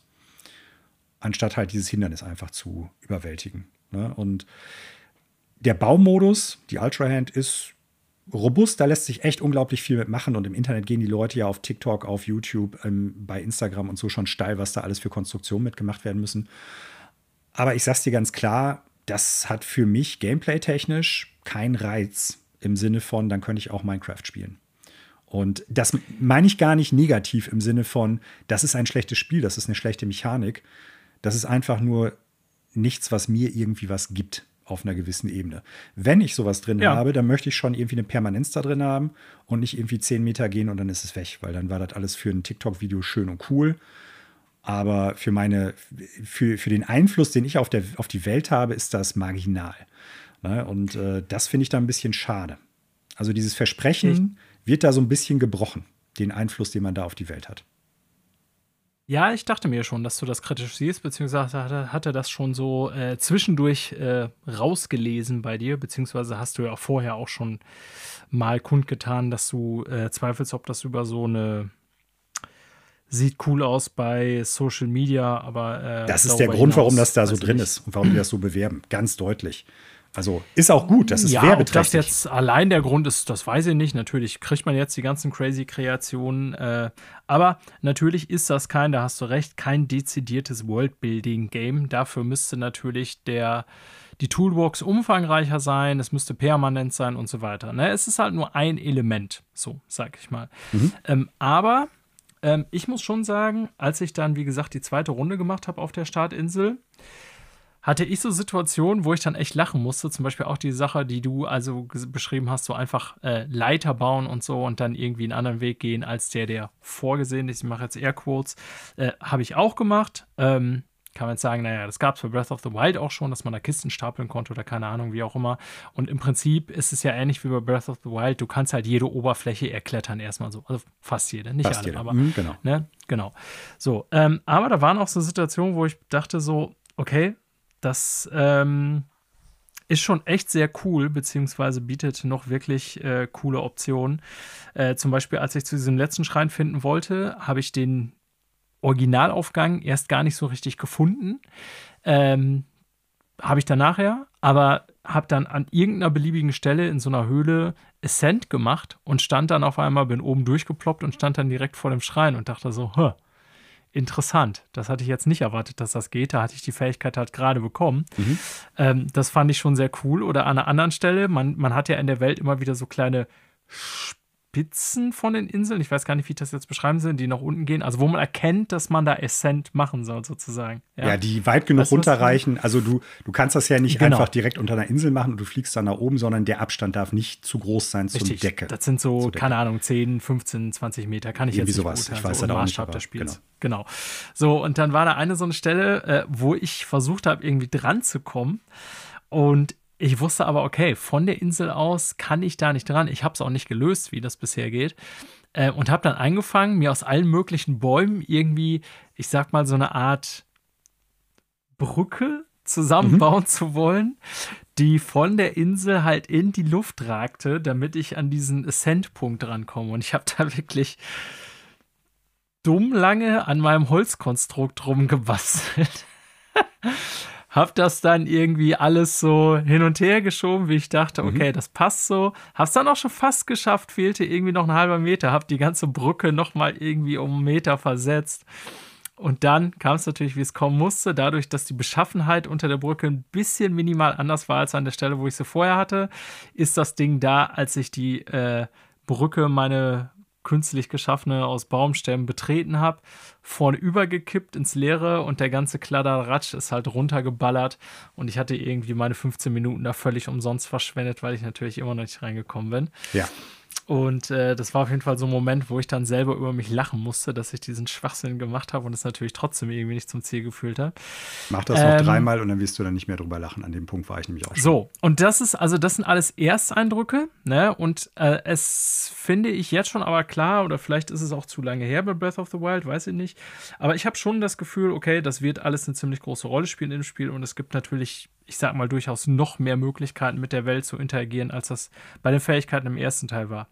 Du sprichst aber einen guten Punkt an. Also bisher finde ich es überraschend cool, weil die Fähigkeiten bei Breath of the Wild, das war für mich immer so ein Nebenpunkt. Die mhm. hat man genutzt, weil die halt da waren, aber das war nie so, wo ich dachte, ja, wie gesagt, diese ganzen Physikspielereien habe ich da nie gemacht. Das ist irgendwie cool, das macht das Spiel cooler. Breath of the Wild lebte für mich eben dadurch, dass ich gern mit Link durch die Welt renne, irgendwie Monsterplatten mache und die Welt erkunde. Ne? So. Und ich habe schon das Gefühl, jetzt erstmal für mich, und wie gesagt, alles Ersteindrücke, dass das so an Fähigkeiten, auch wenn ich kein Worldbuilder bin und das wahrscheinlich auch nicht mehr werde, mit dem Spiel sowieso nicht, denn wie du schon sagst, es ist ja nicht permanent. Also Minecraft bin ich zum Beispiel nie so wirklich reingekommen.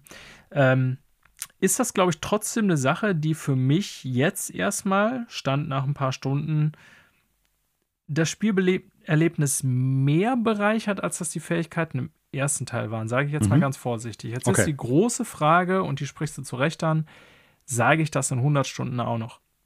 Kann ich dir nicht sagen, werde ich dir in 100 Stunden sagen. Aber das ist ja. so jetzt mein aktueller Stand. Mhm.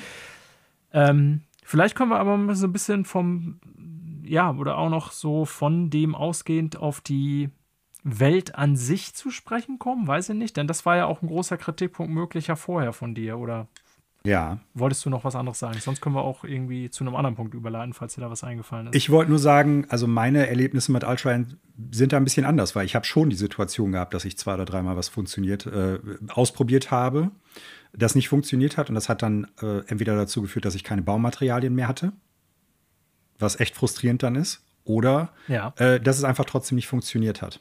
So, ne? Ähm, es gibt im Intro ja diese Sequenz, wo man mit diesem äh, Gleiter quasi also man muss es nicht, aber es wird. Oh ja, das fand ich auch super cool. Ich fand super scheiße. Echt? Ja. Dieser weil, Gleiter fand ich, hat mir total Spaß gemacht, auf die schmeißen dir da, zu laufen. Die schmeißen dir da, die schmeißen dir da ein paar Sachen hin. Und ich dachte natürlich, alles klar, du sollst ja jetzt was zusammenbasteln. Hab das auch gemacht. Und ich weiß gar nicht mehr, ich glaube, drei von diesen Gleitermodulen liegen da rum äh, ja. zusammen mit irgendwie von diesen Ventilatoren zum Antrieb und sowas alles. Das, ich habe hab auch erst einen Ventilator drauf geklatscht, weil ich ja. natürlich dachte, der muss da drauf. Ja. Und wie gesagt, ich war dann an dem Punkt, es hat nichts davon funktioniert. Ich bin immer sofort abgestürzt. Äh, zumindest hat die Physik nicht so funktioniert, wie ich mir das innerhalb des Spiels jetzt gedacht hätte. Jetzt muss man dazu sagen, ich bin da natürlich kein irgendwie äh, Ingenieur, ich bin äh, kein Pilot oder sonst irgendwie was. Also vielleicht hätten auch dann, nicht, kann ich dir so sagen. Hätten die, vielleicht hätten die dann gesagt, ja, ey, ist ja klar, das hat nicht funktioniert. Aber worauf ich hinaus will, ist, schlussendlich war die Lösung, eigentlich musst du da gar nichts draufkleben, sondern musst dich da nur draufstellen und mit dem Teil darunter schweben. Ne? Und ja. ich habe mich dann, weißt du, es gibt ja so diese Sache, wenn du in einem Videospiel an einen Punkt kommst, wo du dann halt die Lösung für irgendwie ein Problem dann halt erkennst. Dann gibt es zwei Möglichkeiten, wie, wie sich das anfühlt. Und das eine ist halt, ah, ich bin clever, weil ich es rausgefunden habe. Oder B, mein Gott, ist das eine dämliche Lösung. Die sind da, entweder haben sie versucht, mich zu bescheißen, weil sie die ganzen anderen Teile dahingelegt haben und schätzen dann meine Zeit nicht. Oder äh, es ist wirklich so dämlich, dass da kein Mensch drauf kommen kann. Und in dem Fall, wie gesagt, es war kein Aha-Moment, der sich für mich dann irgendwie interessant oder cool angefühlt hat. Ich habe auch nicht darüber gelacht, dass ich dann beim dritten Gleiter, der runtergeflogen ist, im Prinzip das ganze Ding da hochschleifen musste, was irgendwie zwei, drei Minuten gedauert hatte, bis ich gucken konnte, wie ich da wieder mit dem Scheißding hochkomme. Ähm, sondern es war einfach nur echt frustrierend. So, und äh, ich sehe die kreativen Aspekte, die dahinter stehen, als Sandbox-Mechanismus als Art und Weise, wie ich mit dem Spiel interagiere, weil ich diese Welt erleben möchte, muss ich ganz ehrlich sagen, gibt mir das gar nichts, sondern bietet mir bisher nur Frustration. Und ich bin ja, ich weiß jetzt nicht, ob das ein Spoiler ist. Naja, wir, wir, warten mal noch, vielleicht kommt das in der Diskussion gleich noch auf. Ich muss ganz ehrlich sagen, das ist eine Mechanik, die äh, viel Kreativität bietet, aber das Spiel tatsächlich meines Erachtens nicht bereichert, sondern was die Welt betrifft, und das ist ja der Punkt, auf den du gerade eben zu sprechen kommen wolltest, die Welt notwendigerweise so aussehen lässt, wie sie ist. Und das bedeutet, man sieht, die haben halt Fähigkeiten gehabt, von denen die davon ausgegangen sind, die sind cool, die wollen wir drin haben. Und wir müssen jetzt halt die Welt als Spielplatz dafür anordnen. Und Breath of the Wild hat das bei manchen Punkten auch. Aber das ist in der Regel auf die Schreine beschränkt oder auf irgendwelche Korok aufgraben oder sowas. Die Welt an sich wirkt erstmal in der Geografie, Topografie, ich weiß nicht, ob das die richtigen Wörter dafür sind, in der Struktur, wie die Welt ist, durchaus organisch. Und das ist bei Tears of the Kingdom von den drei Arealen der Welt, die ich bisher gesehen habe, absolut nicht mehr der Fall. Weil zum Beispiel nahezu jedes Areal jetzt entweder, ich sag mal, durch eine Felswand, durch so eine Klippe abgeblockt worden ist wo du dann halt gucken musst, wie komme ich da jetzt hoch, wie komme ich da drüber. Alles klar, die wollen, dass ich jetzt halt irgendein Boot baue, um über den Fluss zu kommen. Die wollen, dass ich jetzt irgendeine Konstruktion baue mit einem Luftballon, um da hochzufliegen. Äh, nahezu alle Berge, die ich bisher gesehen habe, haben irgendwo so überhängende Plateaus und Klippen. Wofür? Damit du natürlich mit Ascent da hochfliegen kannst, beziehungsweise fahrstuhlartig hochfährst. Und da sind wir bei dem Punkt von dir. Die Welt fühlt sich für mich kein Stück organisch an. Was ich positiv sagen kann, ist, die haben die genug verändert, als dass man nicht sofort irgendwie denkt, ja, die, die Welt habe ich jetzt eh schon 100 Stunden lang gesehen. Es gibt ein paar ja. Punkte in der Welt, die natürlich da noch sind, ich sag mal, im Nordosten, im Nordwesten, Süden, was weiß ich, wo auch die vorher waren. Ähm, auch das jetzt kein großer Spoiler. Wenn man von der Insel runter ist, ist man im Prinzip erstmal bei Hyrule Castle, beziehungsweise Hyrule, bei, genau. bei der Stadt. Und das ist, da habe ich gedacht, ey, sau cool. Das ist jetzt auch eine coole Idee, dass die im Prinzip sagen, es ist Zeit vergangen, da hat sich was verändert, da ist jetzt so eine Forschungsstation. Es taucht auch ein Charakter auf, den man aus dem ersten Teil noch kennt. Die hat sich auch verändert. Pura ist das. Ähm, das ist eine coole Idee. So, und dann habe ich mich auf den Weg gemacht. Ne? Man kriegt dann im Prinzip so ein, so ein bisschen vorgegeben, ja, pass mal auf, hier, da musst du ein bisschen was machen, hier musst du ein bisschen was machen, dort ist eine Aufgabe. Und das äh, ist jetzt wichtig für die Hauptquest. Hab mir dann gedacht, alles klar, ich reite jetzt in diese und jene Richtung.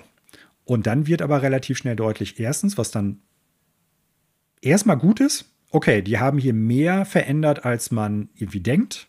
Ne? Die Areale heißen vielleicht noch gleich.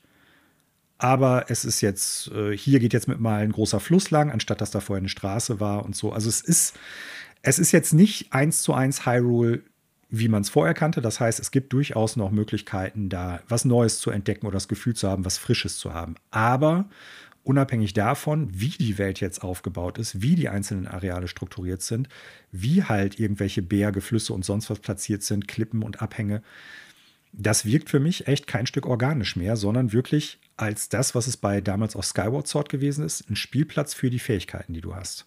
Ja, das war jetzt ja sehr kritisch, also habe ich fast erwartet, weiß ich nicht.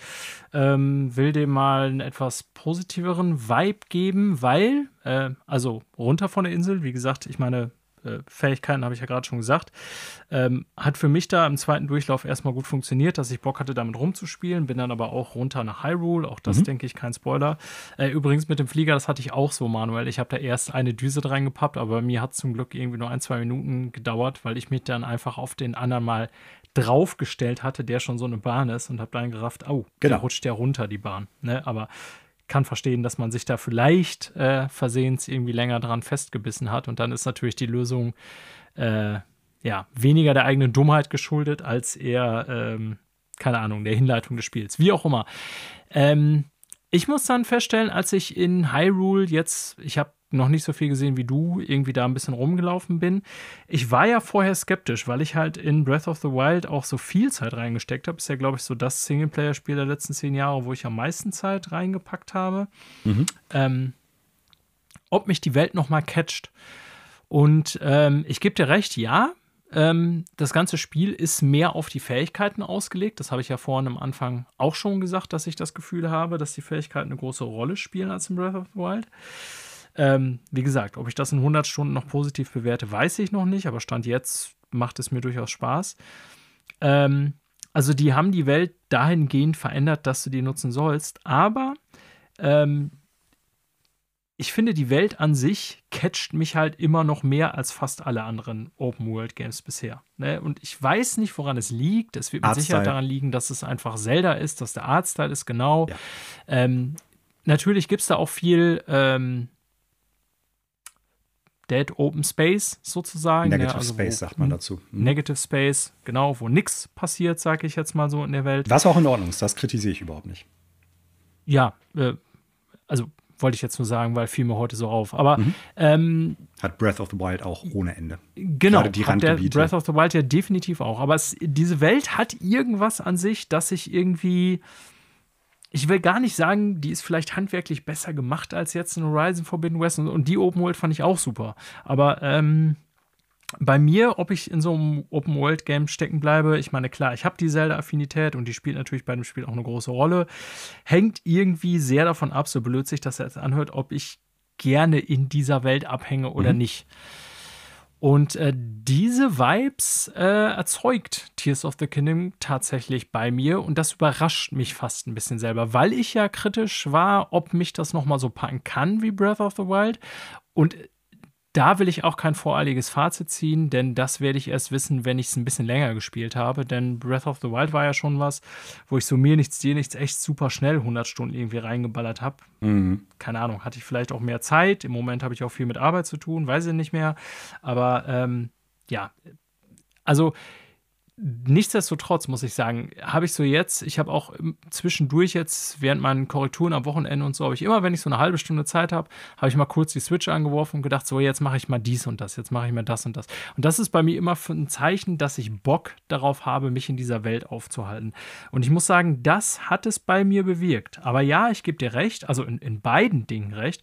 Ähm, es ist zwar Hyrule von Breath of the Wild und manchmal auch schon am Anfang hat mich fast gewundert, wie direkter Nachfolger das ist. Also wirklich ein direkt direkter Nachfolger zu Breath of the Wild quasi. Ähm, und die haben tatsächlich dafür die Welt sogar, was ich bisher gesehen habe, relativ stark verändert, genau, aber ja. auch zu dem Zweck, zweiter Punkt, gebe ich dir auch recht, damit man anders spielt als Breath of the Wild. Ne? Ähm, ich verstehe das sozusagen, also insofern, was du für einen Eindruck hast. Bei mir ist der bisher aber nicht so negativ hängen geblieben, sondern bei mir ist eher einfach so, ich habe Bock, mich in dieser Welt zu bewegen. Und mhm. da muss mich sagen, also diese Magie, die so Breath of the Wild bei mir aufgebaut äh, hat oder ausgestrahlt hat, ich weiß nicht, ob die genauso sein wird nach 100 Stunden, aber die hat mich schon auch bei Tears of the Kingdom echt gepackt. So mit den ganzen, wie das alles aussieht und so und dass es halt dann doch Zelda ist und die Musik. Ähm, das muss ich schon sagen. Also es hat mich schon mehr gecatcht bisher, das Game, als ich dachte, ehrlich gesagt. Mhm. Ich habe dazu noch einen Gedanken, Daniel, ja. äh, zu Worldbuilding selber. Äh, hat jetzt mit dem Spiel gar nichts zu tun, sondern eher mit dem Marketing. Wo ich mir denke, ey, eine total vergebene Chance, was das Marketing betrifft. Die haben ja einen hohen Fokus darauf gelegt, ich sag mal, dass du irgendwann, dass die die Katze aus dem Sack gelassen haben und gesagt haben, folgende Fähigkeiten wirst du haben, es wird äh, Luftinsel geben, du wirst da runterspringen und so weiter und so fort. Genau. Stell dir mal vor, die hätten bei allem Preview-Material, was die gehabt hätten, von Hyrule gar nichts gezeigt. Sondern nur von dem anderen Kram. Nur von den Inseln, nur von den Fähigkeiten, ein paar Zwischensequenzen, die dann auch auf den Inseln spielen. Die Leute hätten das Intro gespielt und dann springst du da runter und rallst, Alter, ich habe hier komplett Hyrule noch mal drin. Das ist wie damals bei Pokémon, als klar war, dass du nicht nur die normale Pokémon-Karte aus, ich weiß gar nicht mehr, ich glaube, äh, ja. Was, was, war das nochmal? Gold, Silber. Und dann hast du im Prinzip die, die, kompletten die komplette Karte aus dem Vorgängerspiel als äh, Post-Game-Zeug noch hinten dran. Das wäre, das wäre marketingtechnisch so das ein wär, Coup gewesen. Die Leute wär wären ausgerastet, ja. wenn die das gespielt hätten, springen da runter und schnallen, Alter, ich habe jetzt hier komplett Hyrule noch mal. Das wäre ja. mega geil gewesen. Also wo ich mir dann okay. denke, Leute, diese Menschen, die da im Marketing bei Nintendo arbeiten, die verdienen garantiert das Vierfache oder so von mir. Und äh, warum habt ihr das nicht gemacht? Das wäre so ein guter, das wäre das wär der Clou überhaupt gewesen. Ja, manchmal verstehe ich das nicht. Das ist wie damals bei Destiny 2 bei der Forsaken-Erweiterung, als sie im Grunde im Trailer und im Vorhinein gezeigt haben, dass äh, Kate Six stirbt ähm, wo ich so dachte, ja, äh, wie wäre es, wenn ihr das die Spieler selber erfahren lasst, so am Ende der Story, ne? Also ich meine, das ist nicht das Ende der Story, sondern eigentlich der Aufhänger, aber das wäre mega geil gewesen, wenn jemand die Intro-Mission gespielt hätte und das selber rausfindet. Aber äh, ja, das stimmt. Das sind manchmal so Sachen so, ähm, hat mit dem Spiel gar ja. nichts zu tun, aber es wäre eine abgefahrene ja. Marketingstrategie gewesen und das die stimmt. Leute wären ausgerastet. Also, nochmal, äh, wir sind jetzt auch fast schon eine Stunde dabei, um so den Punkt äh, Worldbuilding irgendwie wir werden das natürlich auch äh, in, keine Ahnung, zwei, drei Wochen nochmal beleuchten. Also ich werde es nächste Woche auf jeden Fall nicht durchspielen. Und äh, dann werden sich bestimmt auch noch Meinungen ändern. Wir wollen euch jetzt hier nicht vier oder fünf Wochen nur mit äh, Tears of the Kingdom belagern, aber äh, realistischerweise spielt man das ja ein bisschen länger. Äh, Connor wird es wahrscheinlich nächste Woche schon komplett durchhaben auf 100 Prozent. Da kann er vielleicht noch das dazu sagen, wie er. Also ich will ihm auf jeden Fall mal dazu in der, in der Sendung haben, weil er hat ja bisher ein sehr positives Bild von Connor dem Game. Ist total gehuckt, ja. Genau. Und äh, ich muss sagen, ich auch. Ne? Also ich bin auch wirklich, wie gesagt, äh, total gehuckt. Ich sehe, äh, wie bei jedem Spiel, die Systeme oder auch die Schwächen, die du bezeichnest, also sind nicht, ich sag mal, äh, so im Sinne von, nein, das ist einfach nicht so. Ich kann verstehen, wie man das so sehen kann, weil es ist da, was du beschreibst. Mich stört es einfach genau. nur nicht sozusagen. Ne? Ähm, Ganz kurz vielleicht dazu noch, Daniel. Ähm, ja. Also ich bin ja durchaus, was Videospiele betrifft und auch Filme, ein sehr kritischer Mensch so. Ähm, das Spiel ist gut, mindestens, wenn nicht sogar sehr gut, also soweit wie ich es bisher gespielt habe. Aber es gibt auch Spiele, die sehr gut sind und die mich echt total kalt lassen, weil ich die Art und Weise des Spiels oder das generelle ja. Gameplay nicht gut finde oder so. Ne? Und das ist hier auch so. Das ist Meckern auf hohem Niveau und das sind die Sachen, die ich mir eigentlich wünsche jetzt von Tears of the Kingdom, die für mich halt einfach so nicht funktionieren. Wenn euch, liebe Zuhörende, das weniger tangiert oder vielleicht gar nicht, oder ihr genau halt dieses wollt, dass das eher sich wie so eine Art Spielplatz anfühlt und nicht eine Welt, in die man abtaucht, alles cool. So, dann könnt ihr die, die Punkte, die ich teilweise da benannt habe, glaube ich, geflissentlich ignorieren. Die werden euch vielleicht sogar nicht mal auffallen, dann ist auch alles in Ordnung. Es gibt noch sehr viele andere Punkte, die ich da habe, die mich echt stören an dem Spiel, muss ich sagen. Und äh, wo ich sagen würde, das sind sogar objektiv schlechte Sachen. Ne? Und ein wichtiger Punkt, auf den ich jetzt dazu sprechen kommen würde, ich hoffe, ich grätsche dir jetzt nicht in eine Planung rein, Daniel, ist die fehlende Möglichkeit von Optionen. Ne, das sind so, das fängt bei so einfachen Sachen an, wie ich kann in Zwischensequenzen nicht die Untertitel ausstellen. Ich äh, habe keine Möglichkeit, irgendwelche Knöpfe zu verändern, außer Sprung und Rennen. Ich kann die Controller nicht so einstellen, wie ich es möchte. Ähm, und daran anschließend muss man auch ganz klar darauf hinweisen, es ist ein typischer Nintendo-Titel und das heißt, Accessibility Options gibt es einfach gar nicht. nicht. Ich kann noch nicht mal, auch wenn das jetzt nichts mit Accessibility Options direkt zu tun hat, ich kann nicht mal die Helligkeit vom Bildschirm einstellen. Ich kann nicht die Lautstärke von irgendwas großartig einstellen, nur ganz rudimentär. Äh, das ist nicht zeitgemäß. Punkt. Das ist objektiv nicht ja. gut. Also tatsächlich hatte ich den Punkt jetzt nicht auf Agenda, aber äh, trotzdem zerstörst du mir meinen Plan damit nicht, meiner mhm. tollen Überleitung, die jetzt kommen sollte, äh, weil das können wir eben schnell einschieben. Ähm, da kann ich nämlich einfach nur sagen, ja, ist so. Äh, in dem Bereich ist Nintendo einfach weiß ich nicht, 25, 30 Jahre zurück. Das ist ungenügend. Äh, gegenüber. Ja, so. Punkt. Ne? Also, ich habe auch irgendwie geguckt, okay, kann ich hier irgendwie noch Bildschirmhelligkeit oder Pipapo, aber das ist, ne, also Controllerbelegung kann man nicht äh, im Spiel ändern, alle solche Sachen. Äh, ist typisch Nintendo, man kann jetzt darüber streiten, ja, wer braucht das? Äh, ist klar, viele Spieler nutzen solche Optionen gar nicht, aber ähm, so was Accessibility angeht oder generell so Einstellungen, da sind die, ja, äh, Jahrzehnte hinter PlayStation und Microsoft hinterher. Das ist definitiv so. Ich will ganz am Ende jetzt noch mal kurz, wie gesagt, wir reden schon über eine Stunde jetzt, ähm, auf den Punkt Performance hinauskommen mhm. und auf so meine eigenen Überlegungen. Ja, äh, bei Xbox meckere ich, ähm, wenn die Performance scheiße ist oder bei PlayStation. Bei Nintendo bin ich da eher nachsichtig. Jein. Ich finde schon, ne, ich hatte da auch gestern ähm, einen Kommentar von John Lindemann zugesehen, der ja den Digital Foundry das Review gemacht hat, dass man die Plattform, auf der ein Spiel läuft, irgendwie berücksichtigen muss. Bei dem, was man erwartet. Ne? Und klar würde ich mir das Spiel in 4K mit 60 Frames per Second wünschen. Ich habe auch mehrmals hier in der Sendung gesagt, dass ich mir Nachfolger einer Switch gewünscht hätte zum Start dieses Spiels, da es eher eh jetzt so lange gedauert hat. Ähm, aber äh, will auch da mal das Positive vorstellen. Ich gebe dir recht, es läuft gefühlt flüssiger als Breath of the Wild. Nee, das würde ich sogar gar nicht sagen. Zumindest. Das würde ich sogar gar nicht sagen, weil ich habe ja eben gesagt, vieles von dem, was wir jetzt haben, wenn wir über das Intro-Areal sprechen, relativiert sich wieder, wenn wir auf die Open World oder auf das gesamte Spiel kommen. Und da sieht das Ganze nämlich schon wieder ein bisschen anders aus. Also da habe ich diverse Situationen, die nicht mehr 30 Frames per Second sind. Es hat Slowdowns, auch in einigen Szenen, die sehr busy sind, wo ganz viel auf dem Bildschirm stattfindet. Das ist definitiv so. Es wäre auch cool, wenn es nicht so wäre. Das war bei Breath of the Wild kein Dealbreaker für mich. Nee, ist Macht das jetzt nicht, einen Unterschied? Nee, genau. Ist das jetzt ein Unterschied bei einer Wertung zwischen einer 10 und einer 9? Ist man da kritischer als bei anderen? Keine Ahnung, kann ich jetzt noch nicht sagen. Also für mich Mhm. ist sowas nie ein Dealbreaker, wenn das Spiel wirklich gut ist und mir das gefällt. Egal bei welchem Spiel, ob es Nintendo Mhm. ist oder nicht. Ähm, jetzt zurück zu das, was ich bei Jedi, Jedi Survivor vorhin gesagt habe. Ähm, weil wer jetzt sagt, naja, das hast du nicht gespielt, weil HDR nicht funktioniert, was ist das für ein Schwachsinn? Das Spiel läuft viel besser als Breath of the Wild. Mag sein, aber da wusste ich ja, okay, in zwei Wochen kann ich davon eine bessere Version spielen. Bei Tears of the Kingdom weiß ich, das wird auch in drei Jahren so sein. Also, weißt was ich meine, ne? So blöd sich das anhört. Ja. Ich finde auch nicht, dass ähm, an sich 30 FPS ein Dealbreaker ist. Klar, habe ich hier in der Sendung oft genug gesagt, ich finde 60 FPS irgendwie schöner, smoother. Bei manchen Genres ist es mir wichtiger als bei anderen, zum Beispiel bei First-Person-Shootern. Aber ich habe ja zum Beispiel auch was, was ich hier, äh, wie hieß es noch, ähm, das Requiem-Game letztes Jahr, das habe ich ja auch noch mit 30 gespielt. Hm, Wo es ja witzigerweise, äh, genau. Nee, Wo es ja Plague Tale witzig- Requiem ist der zweite. Innocence ist, glaube ich. Zweite der erste. Teil, Mhm. Innocence der erste, genau.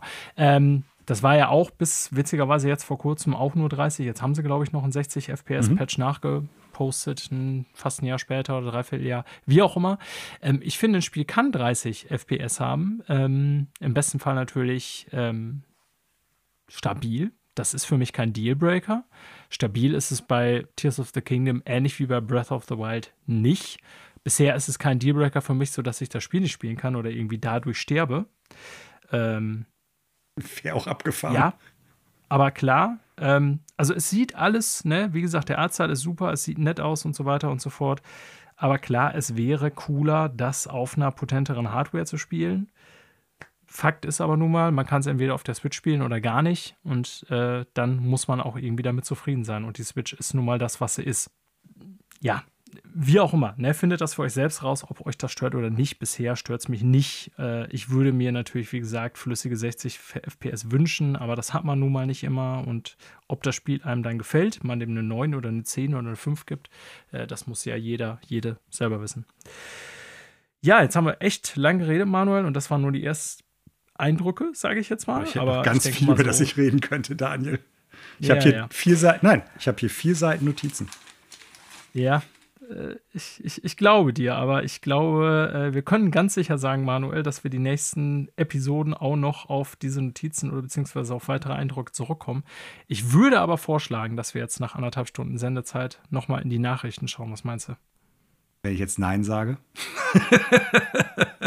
Dann äh, redest du auf dem einen Kanal, äh, linkes Ohr, oder was du dir Das selber so über Breath of the Wild und ich rechts rede über Nachrichten. Oh, die Leute würden verrückt werden dadurch. ja, Oder lass du die. Neuigkeiten Oder übergehen. schlauer.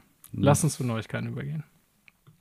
So, Manuel, steigen wir doch mal ein hier mit unserer Nicht-E3 diesen Sommer. Also, wir wissen schon, dass wir einen Microsoft-Stream gucken können. Äh, ich weiß gar nicht mehr, welches Datum im Juni, aber irgendwann im Juni. Ich gucke es gleich mal nach, während du redest. 32. Äh, äh, genau. Ähm, gleichzeitig gab es letzte Woche Manuel eine Bestätigung, dass die Volva Digital einen Showcase ankündigen für Juni, die ja auch immer im Rahmen der E3 äh, unterhaltsame Präsentation gezeigt haben, wenn ich das richtig in Erinnerung habe. War doch eine offizielle 3 E3-Veranstaltung, ne? Ja. Genau. Und äh, was wir schon wussten, Summer Games Fest wird auch stattfinden. Äh, die haben diese Woche noch mal so ein bisschen was rausgehauen, wer alles dabei wird. Und man kann sagen, naja, eine Menge große Marken über, keine Ahnung, von Activision über Bandai Namco, Capcom, Sega, Square Enix, Xbox, PlayStation. Komischerweise Nintendo taucht da nicht auf, aber. Waren sie, naja, glaub ich, letzte Mal auch noch ihren nicht. eigenen Scheiß. Nee. Ja, äh, haben wir so eine Art Ersatz E3 manuell so ein bisschen? Ja, nein, was meinst du? Wirst du den Devolver Digital Stream schauen? Ja, bestimmt. Ob ich den live gucken werde, ist eine andere Frage. Und auch wenn ich jetzt nicht der größte Fan von allen Devolver-Produkten bin, im Sinne von, da sind natürlich viele Spiele bei, die dann auch eher in diese Roguelike, Roguelite-Richtung oft gehen. Aber nichtsdestotrotz äh, muss man ja sagen, das ist schon ein Publisher, der durchaus Qualitätsware liefert, auch wenn ich nicht jedes Spiel davon gut finde, persönlich. Ähm, oder mich nicht jedes Spiel huckt, so rum sollte man es besser sagen. Aber die Präsentation oder die Streams sind halt immer der absolute Wahnsinn. Ja, Wahnsinn hast du äh, gut benannt. So, ich habe es jetzt auch mal äh, in der Zeit äh, sortiert. Es ist tatsächlich hier schon die quasi die Mini E3. Ich weiß jetzt gar nicht, wann die anderen dazwischen noch terminiert sind, aber fangen wir mal an bei diesen drei, die ich genannt habe. Summer Game Fest, 8. Juni. Mhm. Ähm, 9. Juni, Devolver Digital. Und dann Microsoft, der sogenannte Xbox Showcase, am 11. Juni. Also, das ist schon mal ordentlich. Angeblich steht uns ja noch auch ein großer PlayStation-Stream im, äh, ja, irgendwann an jetzt in nächster Zeit. Wird sich zeigen. Ähm, noch ist da nichts Genaues bekannt. Ubisoft, wissen wir schon, ist ein bisschen später. Die haben ja so ein bisschen das Ganze nach hinten gesetzt. Äh, EA wird ja auch noch was machen. Ne? Aber wir haben ja schon mal so einen Zeitraum, so zweite Juniwoche. Da kann man schon mal sagen, Manuel, so, so, so eine kleine Mini-E3, wollen wir mal sagen. Ja, genau. Also leider nicht irgendwie mehrere Sachen an einem Tag bisher, sodass man sagen könnte, man trifft sich den ganzen Tag irgendwie mit ein paar Leuten und guckt dann irgendwie ich sag mal, vom Mittags bis Nachmittags bis abends oder so, sondern ähm, ja, zumindest ein bisschen geballter. Und ich glaube, das ist schon so ein Ding, klar, keine Live-Veranstaltung, kein Showfloor oder so ist ein bisschen was anderes, aber grundsätzlich, dadurch, dass das so ein bisschen geraffter im gleichen Zeitraum ist, könnte zumindest für uns, die das immer am Bildschirm dann halt gucken, doch E3-Feeling aufkommen. Da habe ich Bock drauf. Ja, also die Volver Digital ist jetzt ja, wie du schon sagst, also nicht so irgendwie für mich so das Mega-Highlight, so, aber die, also im Sinne von, da sind jetzt hunderte Spiele bei, auf die ich warte, aber die haben schon das eine oder andere Spiel immer mal wieder, was ich gut finde oder irgendwie äh, ja. spiele oder mich interessiert. Und die Streams sind halt immer wirklich Craziness. Ähm, ja, und das Sandwich äh, oder die, die äh, Brötchenhälften sind dann natürlich tatsächlich das Summer Game Fest, was ja so über die ganze Bandbreite der Industrie präsentiert. Und Xbox, da die ja so riesig sind, äh, auch natürlich zwei, ich sag mal, wirklich sehr große Streams, die ich auch versuchen werde, live zu schauen. Mhm. Und äh, ja, die wirklich hoffentlich Spektakel dann auch bieten. Ja, dann, Manuel, kommen wir doch mal von das ging schnell, Daniel. Ja, aber willst du noch alles was sagen zu Devolver Digital oder alles, nee? Also, nein, alles gut. Ich habe hab noch überlegt, was man außer Vorfreude da ausdrücken kann, aber ich glaube, viel mehr gibt es auch nicht. Ja, Vorfreude, ähm, vielleicht können wir uns auf neue Videospiele-Hardware freuen, Manuel. Äh, Sharp, äh, so berichtet unter anderem Bloomberg diese Woche, ähm, arbeitet wohl an neuen äh, LCD-Bildschirmen für Handheld-Konsolen, kann ich das mal so vorsichtig sagen? Warum sollte man einen LCD-Bildschirm auf eine stationäre Konsole flanschen? Das ist korrekt. Äh, so, und da sagen die Leute natürlich jetzt, hm, was könnte das denn sein? Was könnte das denn sein? Ähm, Du wirst uns gleich noch sagen, welche Konsole mit quasi zweiter Iteration hier wohl möglich im Raum steht. Klar. Nämlich nicht vielleicht die, die mit ihr gerechnet habt. Äh, ich nehme mal die, den offensichtlicheren, offensichtlicheren Pick, äh, nämlich die Debatte, ob das die Switch 2 ist oder eine was auch immer geartete Nintendo-Konsole. Ah, okay. Mhm. Äh, ne, also, ähm, Nintendo hat ja mehr oder weniger klar gemacht, äh, kommen gleich noch zu deren Geschäftszahlen, dass es wohl in diesem Fiskaljahr keine neue Nintendo-Konsole geben wird. Das heißt, also vor 2024 muss man nicht damit rechnen. Na, ganz so haben sie es nicht ähm, gesagt.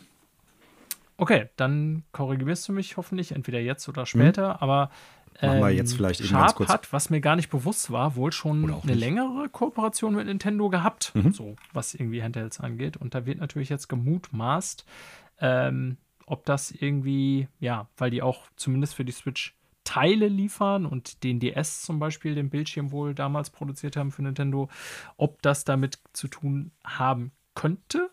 Aber äh, du hast auch noch eine andere Konsole in petto, die eventuell daraus hervorgehen könnte. Nämlich, Manuel, welche Handheld-Konsole haben wir damals alle gespielt?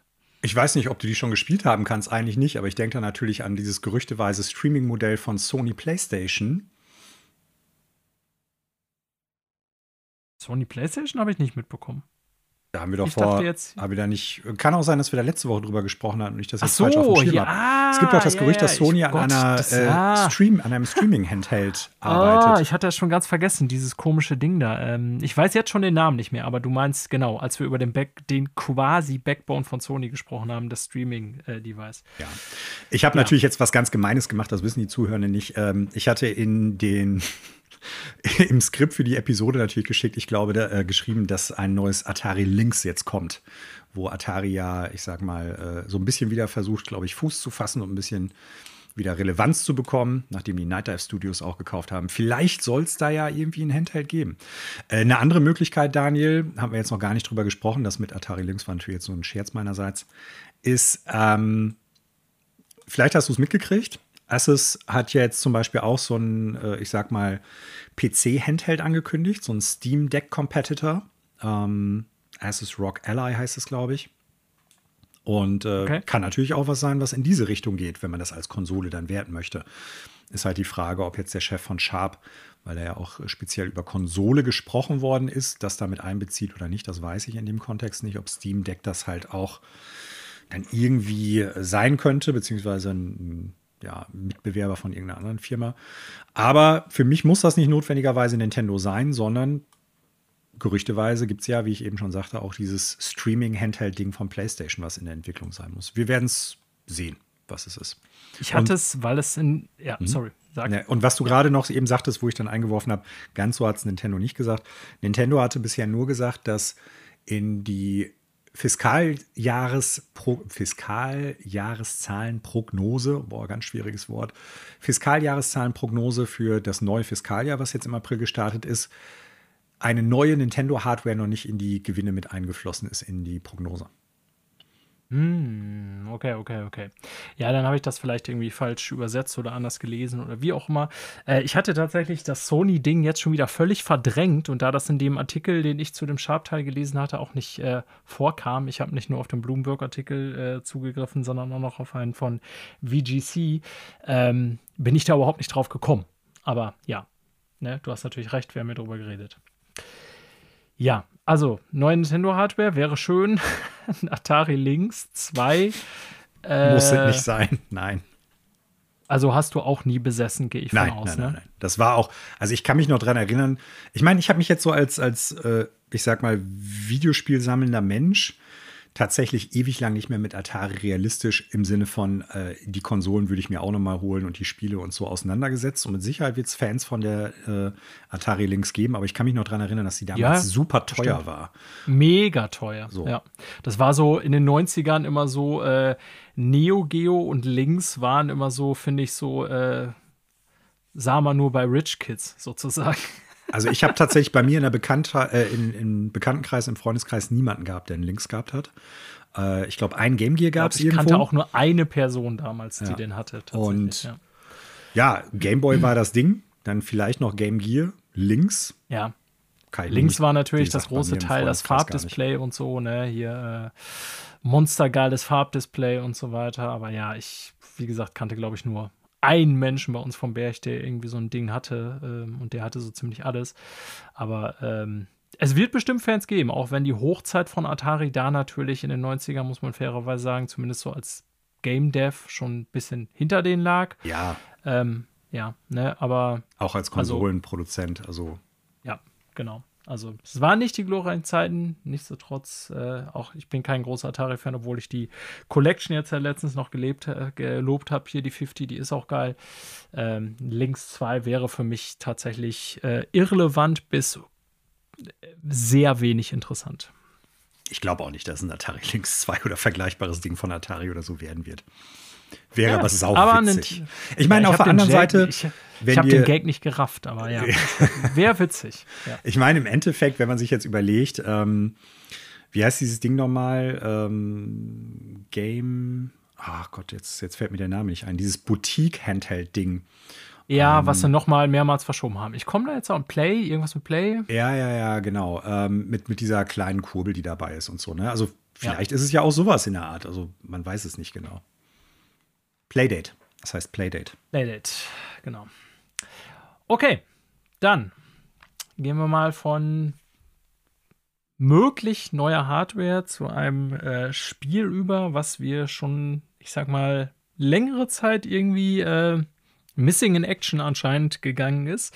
Äh, die Rede ist von Hollow Knight Silk Song und wir haben hier gerade in den letzten Wochen immer mal wieder darüber geredet, Manuel, dass es eher so ein Running Gag ja mittlerweile schon geworden ist. So, wann sehen wir mal was Neues zu Silk Song? Mhm. Ähm, wir haben zwar noch nicht neu, nichts Neues gesehen davon, aber wir wissen jetzt laut äh, offizieller Info und mit offiziell äh, meine ich tatsächlich äh, Team Sherry direkt, also ein Repräsentant von Team Sherry, äh, die gesagt haben, ja, ähm, wir wollten das eigentlich erste Hälfte 2023 rausbringen. Ihr habt vielleicht mal auf den Tacho geguckt und gemerkt, es ist Mai. Also die erste Hälfte ist fast vorbei. Äh, wird nicht mehr klappen. Kelze Pries. Ähm, also das, was alle schon wussten, ist jetzt offiziell. Äh, es wird nicht mehr in der ersten Jahreshälfte erscheinen. Ihr könnt es also von den potenziellen Release-Listen streichen. Äh, ne? Dann kommt noch so das übliche Gelaber. Wir sind total aufgeregt so und es ist so groß geworden und wir wollen irgendwie die Zeit haben, dass es ein wirklich tolles Spiel wird ausgehend davon, was so äh, Hollow Knight der erste Teil war, gehe ich auch erstmal davon aus, dass das jetzt irgendwie kein totales Bugfest wird, sondern dass da wirklich was mindestens Solides bei rumkommt und wahrscheinlich wirklich einfach noch ein bisschen länger brauchte. Aber ja, vielleicht waren sie da damals mit der Ankündigung einfach so ein, so ein klein bisschen voreilig. Ne? Aber äh, ja, wobei es war, 2000, es war 2019 auf der E3 schon spielbar. Echt? Krass. Ja, ja ähm, dann ist es wirklich Gameplay schon sehr lange dazu. her. Hm. Ja. Nun ja, ihr werdet euch noch ein bisschen länger gedulden müssen, liebe äh, Survival, Metroidvania, was weiß ich was, Hollow Knight Fans. Äh, es wird, ich vermute jetzt einfach mal, dann wahrscheinlich in der zweiten Jahreshälfte erscheinen. Ich könnte mir auch durchaus vorstellen, dass sie das vielleicht in 2024 knallen müssen. Wir wissen es nicht. Auf jeden Fall das, was letztes Jahr vollmundig äh, auf der Xbox-Präsentation ja. gesagt und angekündigt oh worden Gott. ist. Innerhalb eines Jahres werdet ihr alles spielen. Und damals wurde auch Hollow Knight ge äh, Silksong gezeigt. Äh, lässt sich nicht mehr halten. Und es gibt ja auch noch drei, vier andere Spiele, die halt auch nicht rausgekommen sind. Bei einigen macht es Sinn oder war auch wahrscheinlich, dass es nicht rauskommt. Andere sind missing in action, wie man so schön sagt diese Connection hatte ich jetzt gar nicht gemacht. Mhm. Also ich weiß noch, dass Phil Spencer sich zu diesem, äh, zu diesem Showcase von letztes Jahr geäußert hat, im Sinne von, ja, äh, haben wir leider nicht einhalten können, dass all diese Spiele wirklich erscheinen, aber ich hatte überhaupt nicht mehr auf dem Schirm, dass ähm, Hollow Knight da mit in diesen gloriösen äh, Xbox 20 oder wie man es auch immer nennen will, hm. drin war. Ja, weil offiziell hat das ja noch nie, soweit ich weiß, noch kein Veröffentlichungsdatum gehabt. Das Einzige, was dem am nee. nächsten kam, war, innerhalb eines Jahres wird alles Gezeigte spielbar sein und das Spiel war dabei. Ja. So. Das stimmt. Daraus haben die Leute das ja abgeleitet, mhm. glaube ich, so ein bisschen. Okay, naja, da in dem Fall kann Phil Spencer da aber nichts für, gehe ich mal von aus. Also will ich nicht wieder auf ihn rumhacken. Vielleicht hat er das Master-ROM verloren. hab's ihm zugeschickt. Hat er dann irgendwie abends beim Saufen sein Bier draufgestellt und dann war alles hinüber. Okay, kommen wir mal zu PlayStation, Manuel. Äh, da hatte ich schon im Intro angekündigt, haben wir eigentlich Nachrichten von zwei Studios. Eins gehört direkt zu PlayStation, aber wir fangen mal bei dem ersten an, was nicht direkt zu PlayStation gehört. Und ich hatte es überhaupt nicht mehr auf dem Schirm. Ich weiß nicht, wie dir das ging mit dem Studio. Nee, mir auch nicht. Ähm, aber ähm, wir berichten natürlich trotzdem drüber, weil Deviation Games ein Exklusivtitel für PlayStation entwickelt, also für PS5 kann man davon ausgehen. Und äh, letzte Woche kam die Meldung raus, dass innerhalb des Studios es wohl, wie soll ich sagen, Schwierigkeiten gab, weil man bis zu 90 Mitarbeiter bei einem Studio, was gar nicht mal so gigantisch groß ist, äh, mm. entlassen musste. Ähm, und man kann davon ausgehen, dass eben ein Großteil davon an diesem Projekt für Sony arbeitet, was sie ja exklusiv, wie gesagt, für Sony entwickeln. Wohlgemerkt nochmal kein Sony-Studio. Also Sony ist äh, exklusiv äh, Publisher für das Spiel, was da kommen mag von Deviation Games, aber eben nicht Besitzer des Studios. Ähm, aber ich sag mal, zu einem eher ungünstigen Zeitpunkt, nämlich mitten in der Entwicklung dieses Spiels, muss das Studio dann mal eben 90 Leute vor die Tür setzen. Mhm. Erstmal Nachricht, wo ich so, keine Ahnung, etwas mir den Kopf gekratzt habe, weil ich mal eigentlich davon ausgegangen wäre, wenn man für so einen großen Partner wie Sony entwickelt oder published oder so, äh, dass ja die Finanzierung dann eigentlich schon mit gewissen Sicherheiten abgesteckt ist. Kann man das so sagen, Manuel? Ähm, will ja. jetzt nicht sagen, ich, ich habe da carte blanche und kann irgendwie, wenn ich den sage, ja, hier äh, drei Jahre brauchen wir, um das Spiel zu entwickeln, äh, wir brauchen 80 Millionen Dollar ähm, und dann irgendwie nach fünf Jahren da 300 draus geworden sind, dann wird wahrscheinlich auch irgendwann Sony sagen, so, äh, pass mal auf, Leute. Aber ich gehe mal davon aus, die werden ja erstmal Interesse haben, jetzt dieses Spiel hier fertigzustellen, was sie exklusiv für Sony entwickeln. Liegt ja immer dran, ne? Normalerweise arbeitet man da ja mit Milestones, also mit Meilensteinen, wo dann halt gesagt wird, bis dann und dann wollen wir das und das fertig haben und dies und jenes soll im präsentativen, äh, in einem präsentablen, sorry, präsentablen Zustand sein. Ähm, wenn die dem nicht nachgekommen sind oder wenn Sony irgendwann gesagt hat, wir richten uns ganz anders aus und das Projekt, was wir halt vor zwei oder drei Jahren gesagt haben, wir stehen dahinter, das ist es nicht mehr, wir lassen das jetzt fallen wie eine heiße Kartoffel weiß ich nicht, ne? Also, wir wissen ja jetzt wirklich kaum Hintergründe dazu. Das Studio hatte damals, irgendwie kurz nach Gründung, glaube ich, verlautbaren lassen, dass die etwas über 100 Mitarbeitende haben. Die werden mit Sicherheit dann gewachsen ja, sein, vermutlich. Muss angewachsen sein, weil sonst hätten sie jetzt alle entlassen. So, ab, was jetzt auch nichts Neues wäre. Es gibt ein paar Studios, die im Prinzip kurz vor der Schließung erstmal auf so eine, ja, auf so ein Skelett runtergeschrumpft sind. Ne? Vielleicht in der Hoffnung, dass man da irgendwie noch was retten kann. Aber schlussendlich ist es dann nichts geworden und dann ist das Studio geschlossen worden. Ob das jetzt bei Deviation auch so sein wird, keine Ahnung. Was für ein Spiel das auch gewesen ist, auch das wissen wir nicht, ne? weil der Chef von Deviation hatte damals gesagt, wir wollen ambitionierte Spiele machen, zusammen mit PlayStation. Ob das ja. jetzt Multiplayer, Singleplayer, ähm, Online, Games as Service oder halt narrativ äh, laufendes Spiel ist, das wissen wir noch gar nicht oder wollen wir hier nicht sagen. Also auch da, das das kann alles und nichts gewesen sein. Wir wissen halt nicht, wie ist es dazu gekommen, dass jetzt die Leute da gehen mussten. In der Regel hat es bei so kleinen Studios eher mit Finanzierungsproblemen zu tun, würde ich jetzt mal attestieren. Ja, also wer sich jetzt fragt, warum habe ich von dem Studio noch nie gehört, das wurde ja tatsächlich 2020 auch erst gegründet von zwei äh, Treyarch-Veteranen, also Treyarch, dem Call of Duty Studio schon seit vielen Jahren. Ähm, und damals, ja, wie du schon sagst, eben mit viel Tamtam, -Tam, äh, Summer Game Fest war das, glaube ich, wurde es auch angekündigt. Also irgendwie Geoff Keighley Event. Ich, ich muss hier gerade nochmal nachgucken. Also ich kann mich noch erinnern, wie die da auf die Bühne kamen und nur dieses Logo gezeigt haben, mhm. was ja auch immer noch das gleiche ist und gesagt haben, hier, äh, wir entwickeln Exklusivspiel für Sony. Ich äh, hatte ja vermutet, als ich jetzt hier die Meldung las, das Studio hatte ich so seitdem wieder völlig vergessen, aber dass die einen der ähm, vielen kommenden Sony ja. Multiplayer Shooter, Games as Service. Titel, Games as a Service, so wollte ich sagen, nicht Shooter, äh, Dinger machen. Das wäre jetzt eine sehr naheliegende Vermutung, glaube ich, gewesen.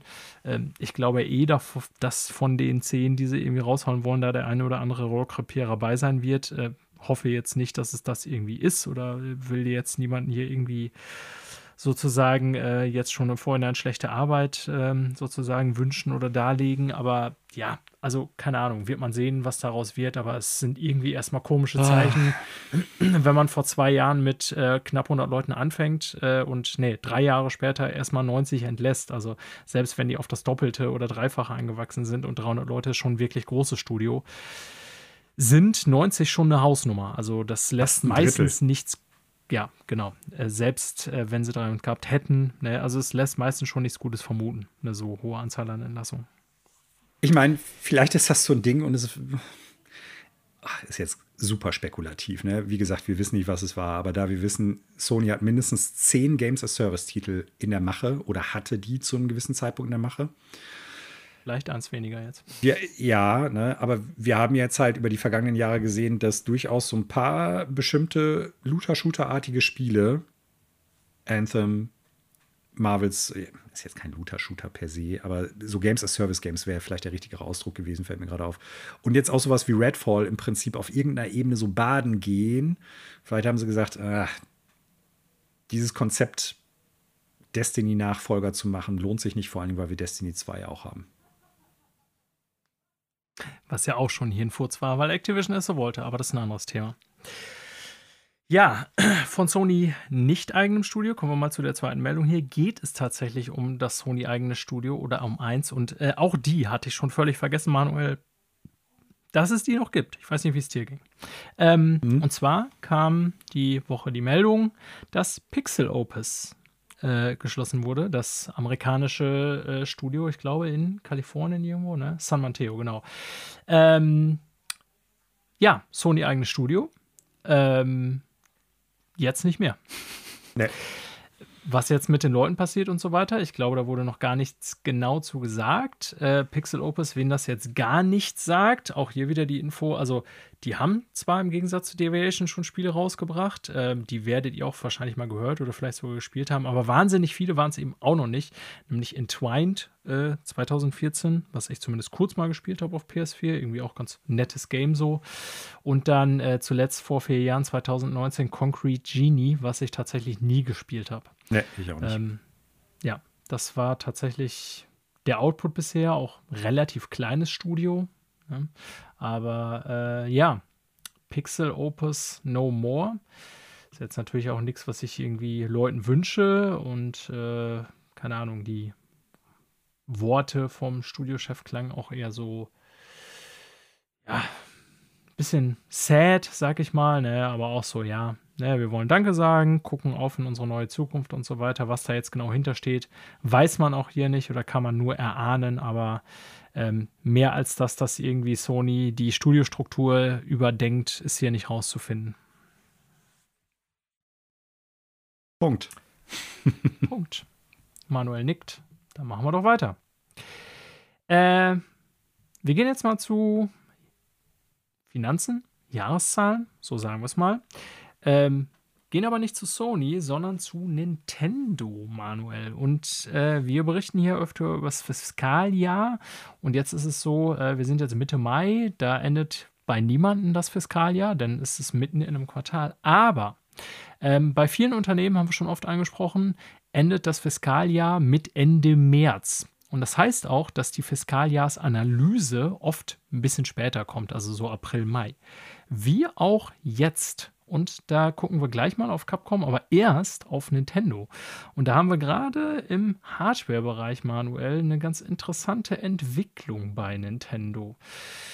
Insgesamt ja. natürlich die Zahlen, so kann ich schon mal sagen, bei Nintendo gut bis sehr gut. Also man kann sagen, jammern auf hohem Niveau, ja, aber die Hardware, ja, ja, ganz, also. Warum? Ja. ja, also es geht ja immer, ich meine, wir sind jetzt keine Investoren, wir sind keine Bankiers, Finanzmenschen oder sonst irgendwie was, deshalb nehmt das, was wir sagen, hier immer mit so einem, ja, wie sagt man so schön, mit etwas Vorsicht zu genießen, beziehungsweise nimmt das jetzt nicht irgendwie als Investitionsratschlag in die eine oder andere Richtung. Äh, die, also Nintendo geht es weiterhin super, das ist gar keine Frage. Die Verkaufszahlen der Switch sind auch noch gut. Aber man muss halt schon ganz klar sagen, die Konsole, die jetzt über sechs Jahre alt ist, verkauft sich nicht mehr so gut wie vor anderthalb oder zwei Jahren. Ne? Also ähm, die ja. Vorhersage von Nintendo für das abgelaufene Fiskaljahr ist nicht ganz erreicht worden, was die Verkaufszahlen der Switch äh, betrifft. Ne? Die haben es im Laufe des Jahres immer mal wieder runter korrigiert. Letzte Neuigkeit war, glaube ich, 18 Millionen Einheiten, die sie absetzen wollten. Und jetzt haben sie im Endeffekt nur 17,97 Millionen Einheiten abgesetzt. Also 30.000 weniger als dann prognostiziert. Nichtsdestotrotz zeugt das natürlich davon, dass so langsam der Dampf aus der Konsole raus ist. So, ne? Ist jetzt die Frage, wann kommt das neue Ding? Weil für Investoren ist natürlich dann immer so der Punkt, wie nachhaltig ist dann halt das Geschäftsmodell dieser Firma und äh, wenn die jetzt, bevor ja. diese Konsole komplett im Sande verlaufen ist, nichts Neues haben, dann wie machen sie noch Geld? Ist das für mich als Investor interessant? Bla bla bla. Darum soll es hier gar nicht gehen, sondern es soll einfach nochmal zeigen, die Konsole ist halt alt und es macht Sinn, und es ist ja auch sehr wahrscheinlich, selbst äh, Nintendo hat ja auch schon ein paar Sachen zu geäußert, das neue Ding ist in der Mache und irgendwann in nicht allzu ferner Zukunft werden wir es sehen oder wird es rauskommen. Es gibt noch keinen Hinweis darauf, wann. Ich habe eben schon bei einem anderen Punkt ja darüber gesprochen, dass Nintendo selber gesagt hat, die Fiskaljahreszahlen, die wir jetzt für das laufende, neue, aktuelle Fiskaljahr prognostizieren, da ist nichts mit drin, was mit neuer Hardware zu tun hat. Ne? Ob das jetzt bedeutet, dass es automatisch halt ein Indikator dafür, da wird bis März 2022, äh, 2024 kein neues Nintendo-Gerät rauskommen, kann ich dir nicht sagen, ne? weil auch da ist ja die Frage, wollen die das jetzt so früh schon irgendwie verlautbaren lassen und dann kaufen Leute ja. vielleicht die Switch nicht mehr, weil sie dann sagen, ja gut, dann warte ich jetzt noch dieses Dreivierteljahr oder Jahr. Ähm, oder ob das wirklich bedeutet, die haben da bis dahin noch nichts in der Mache und die planen wirklich erst das ab April 2024 im, äh, auf den Markt zu bringen. Das kann ich dir nicht sagen. Also es ist, soweit ich das jetzt gelesen habe, nicht so gewesen, dass er gesagt hat, wir werden keine Konsole rausbringen, sondern es wurde gesagt, wir haben hier die Fiskaljahreszahlprognosen vorgestellt und da ist im Prinzip nicht mit eingeplant, dass die Gewinne, der Umsatz durch halt eine neue Hardware in irgendeiner Art und Weise beeinflusst werden. Ja, du hast da einen guten Punkt. Also, also solche Sachen, ne, ähm, Fiskaljahreszahlen und so weiter sind natürlich vor allen Dingen für Investoren, also die Leute, die Kohle geben und so weiter relevant und denen Nintendo auch finanziell verantwortlich ist als Aktionären. Ähm, die wissen ja aber auch alle, selbst wenn die Zahlen für Investoren sind, also bei Nintendo als auch die Investoren selber, dass natürlich sowas mittlerweile von der Presse äh, noch und nöcher im Detail gelesen wird, um irgendwie rauszufinden, ja, wie es jetzt aussieht mit neuer Hardware. Genau. genau. Und äh, dann ist diese Aussage vielleicht tatsächlich mit ein bisschen Vorsicht zu genießen. Ich hatte das jetzt vorhin einfach mal so rausbesaunt, weil ja, keine neue Hardware hier projiziert wurde fürs kommende, äh, fürs laufende Geschäftsjahr, was dann ja wiederum bis 31.03.2024 geht. Aber wie du schon sagst, vielleicht ist es auch einfach so, dass Nintendo sagt, ja, irgendwie ähm, November, bam, hier habt ihr alle nicht mit gerechnet, kauft die Scheiße. Also, naja, so kurz glaube ich zwar nicht. persönlich, nee, genau, weil es für Nintendo unüblich wäre, das jetzt so ganz kurz so zu machen. Ich tippe ja tatsächlich wieder so auf Frühjahr 2024, wie das auch schon bei der Switch war, so. Also von März war das ja, ne? Ähm, wären dann natürlich mit März noch im laufenden Fiskaljahr, aber das ist jetzt ja auch nur so äh, Spitzfindigkeit. Ja, also, ne, die Zahlen nochmal, die sind auf hohem Niveau. Und es ist klar, bei jeder Firma, sowohl Umsatz als auch Gewinn und so weiter, kann nicht immer nur nach oben gehen. Irgendwann mhm. kommt ein Knick nach unten. Aber äh, was äh, in so einem Fall Investoren hören wollen, ist natürlich äh, nicht, dass es immer weiter nach oben geht, aber sondern eher die Frage, ja, wenn es jetzt nach unten geht, wie geht es denn danach wieder hoch? Genau. Und das läuft bei so einer Firma wie Nintendo natürlich nur dann, äh, wenn ich äh, neue Spiele und vor allen Dingen irgendwann auch neue Hardware rausbringe, ja. weil der Markt dann irgendwann ja auch gesättigt ist mit Switches. Und wenn man sich die Zahlen immer so anguckt, nochmal, ne, also viele Firmen dieser Welt wären dankbar, diese Zahlen zu haben, aber man muss auch ganz klar sagen, der Umsatz, der Profit, die Verkaufszahl der Hardware, die Verkaufszahl der Software. Überall hat man hier Down angegeben. Also Down 14%, Down 6,4%, Down 22%, Down 9%. Also ne, daran sieht man ja eindeutig, dass das ganze Ding jetzt auf dem Weg nach unten ist, würde ja. ich sagen. Und das werden Investoren, die schlauer sind als wir, garantiert genauso sehen. Ja, und ich bin gespannt, wann Nintendo dann jetzt endlich mal damit rausrückt. Ja wie gesagt, das ist jetzt gemessen an dem, wie in der Regel sich solche Geräte verkaufen, überhaupt nicht untypisch. Ich hatte das, glaube ich, letzte oder vorletzte Woche schon mal gesagt. Meistens hat man ja in der, in der Regel so einen, so einen Anstieg über das erste, zweite, dritte Jahr. Dann ist oftmals so die, die höchste Verkaufszahleneinheit irgendwie äh, erreicht und ab da geht es dann meistens wieder runter. Vielleicht kannst du es nochmal ins vierte Jahr retten. Ähm, aber dann geht es meistens auch runter, weil irgendwann setzt eine Marktsättigung ein. Die Hardware oder das Gerät ist halt nicht mehr so attraktiv.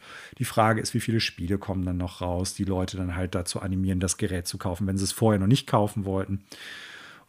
Und irgendwann gibt es dann bis zu einem gewissen Grad auch neue Hardware. Ne? Irgendwann wird vermutlich dieser Zyklus dann halt durchbrochen, wenn es halt gar keine Hardware mehr gibt. Das ist ja das, was wir schon früher mal gesagt haben.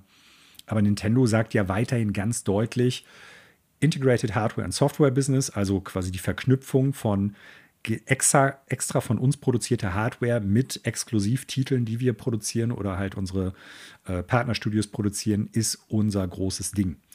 Und äh, der Mobile-Markt oder die Sachen, die Nintendo teilweise in den vergangenen Jahren an Spielen und an Ideen auf dem Mobile-Markt separat rausgebracht haben, hat sich jetzt nicht so stark verfangen, dass ich da irgendwie ein Umschwenken sehe oder dass dann halt irgendwie der Präsident ähm, gesagt hat, äh, wie heißt nochmal Furukawa, ähm, wir werden jetzt halt mehr darauf gehen. Ne? Also die bleiben ihrer Linie scheinbar erstmal treu, Hardware und Software gemeinsam verkaufen. Und dafür brauchst dann halt eine neue Konsole, eine Switch 2 oder halt einen Nachfolger oder irgendwie was Alternatives. Ja, hast du alles äh, sehr gut zusammengefasst. Ähm, ich bin, du wirst das wahrscheinlich besser auf dem Schema haben als ich, aber sind wir dann mit der Switch, sagen wir mal, die kommt 2024 raus, ist das dann der längste Nintendo-Konsolenzyklus, den wir je hatten in einer Konsole? Ich überlege gerade, ich müsste es wahrscheinlich nur nachgucken, aber Nintendo mhm. hat ja mhm. sonst bei einigen Konsolen auch relativ kurzen Prozess gemacht, so vier, fünf Jahre. Ähm, ähm, ich bin mir da jetzt gar nicht sicher. Aber also bis die Kon es ist ja oft so, dass äh, bei, zumindest bei Nintendo-Konsolen, oder bei Nintendo Hardware, die Wii U ist da so ein leichter, ist, ist eine Ausnahme, aber Ausnahme, das Ding ne? ist ja wirklich ja. desaströs gewesen. Äh, die alten Konsolen haben sich ja immer noch ein bisschen weiter verkauft. Und das hat Sony ja, auch ganz lange so gemacht. Die PlayStation 2 hat sich noch ewig verkauft, nachdem die PlayStation 3 schon auf dem Markt war. So, ne? Ähm, das heißt, wenn jetzt Switch 2 ich sage das jetzt einfach mal so als Beispiel, April 2024 im Regal liegt, dann wird die Switch 1 nicht automatisch verschwinden. So, Klar wird nee. dann nicht mehr so viel davon ja, verkauft. Ist klar. Ne? Das, ich, ja, das stimmt. Ich glaube, wenn die jetzt 2024 rauskommt, dann hast du sieben Jahre, dann ist das schon das längste, längste, Zyklus. Längste ich bin mir jetzt nicht mehr.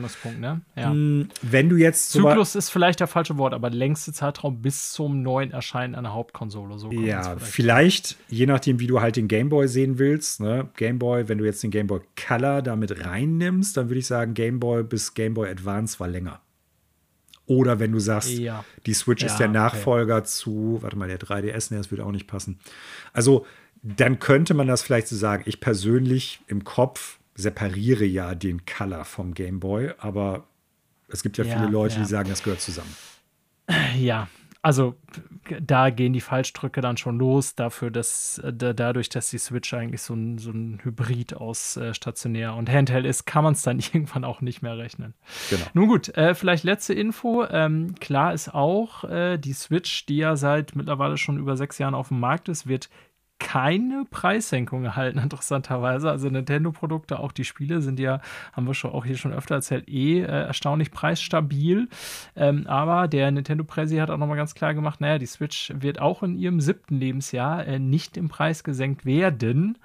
Ähm, Horikawa, äh, Furukawa, so, ähm, hat es interessanterweise, ja, ich sag mal, noch so ein bisschen versucht zu begründen, zumindest, und gesagt, ja, ähm, zwar ist so die Versorgung mit bestimmten technologischen Sachen wieder besser geworden, so übersetze ich das jetzt, aber äh, Inflation und auch Wechselkurs, und da hat er beim Yen ja durchaus auch einen Punkt, wären nach wie vor ein Problem für die und insofern müssten die, damit das Ganze profitabel bleibt, eben bei dem bisherigen Preis bleiben und sehen ja gar keine Möglichkeit, äh, einen großartigen Preiscut zu machen. Habe ich das so richtig hier übersetzt, Manuel? Ja.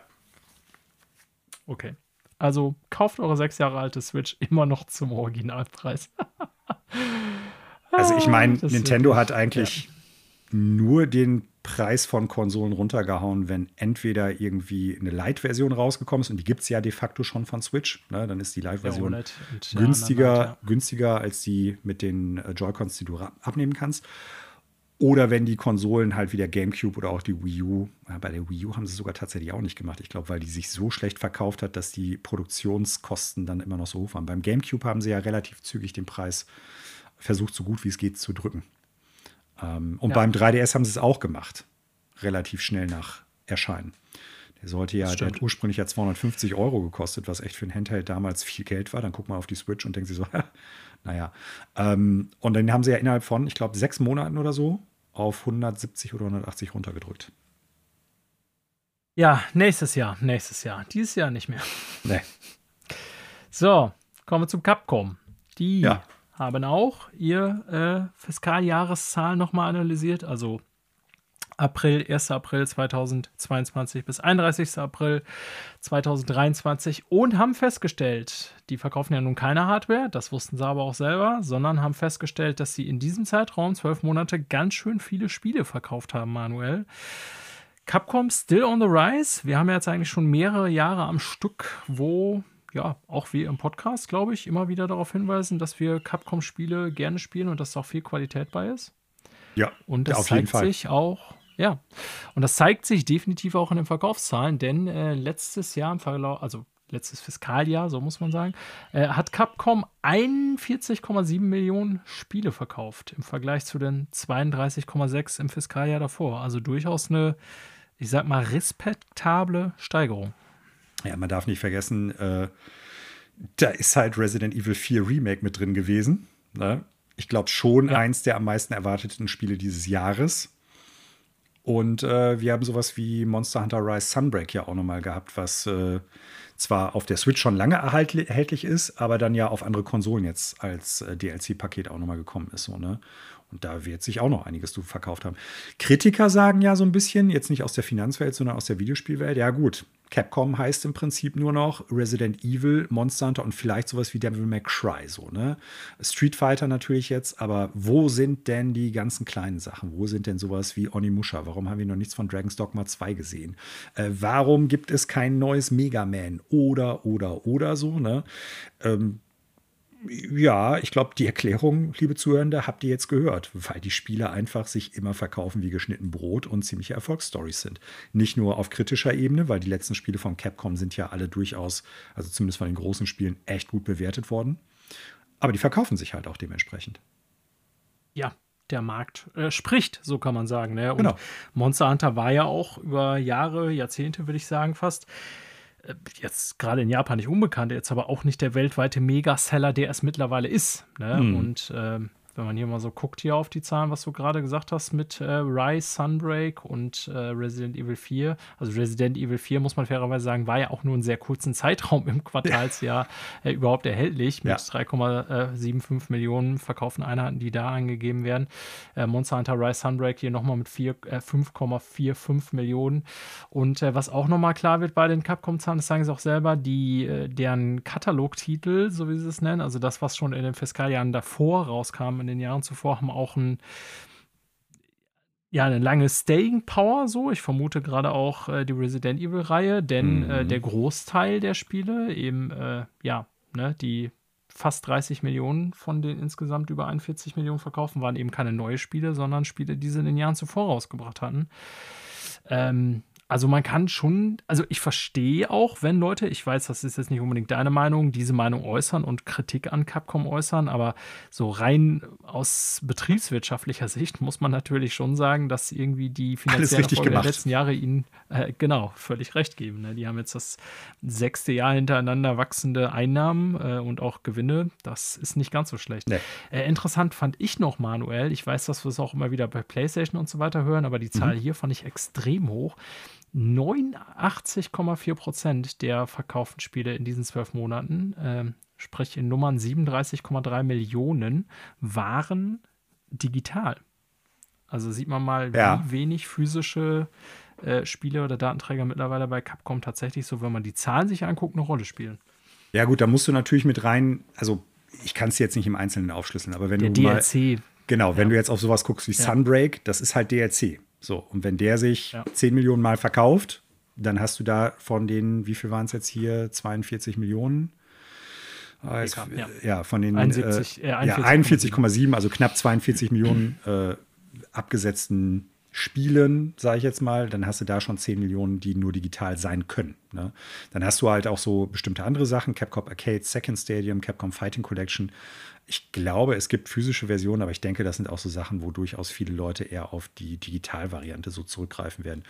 Und ähm, es scheint auch wohl so zu sein, unabhängig davon, dass durchaus auch viele Leute einfach mehr digital kaufen an den großen Spielen, klar. Aber dann kommst du, glaube ich, schneller mal auf diesen Prozentsatz mit 89,4 Prozent digital im Vergleich zu physischen Sachen.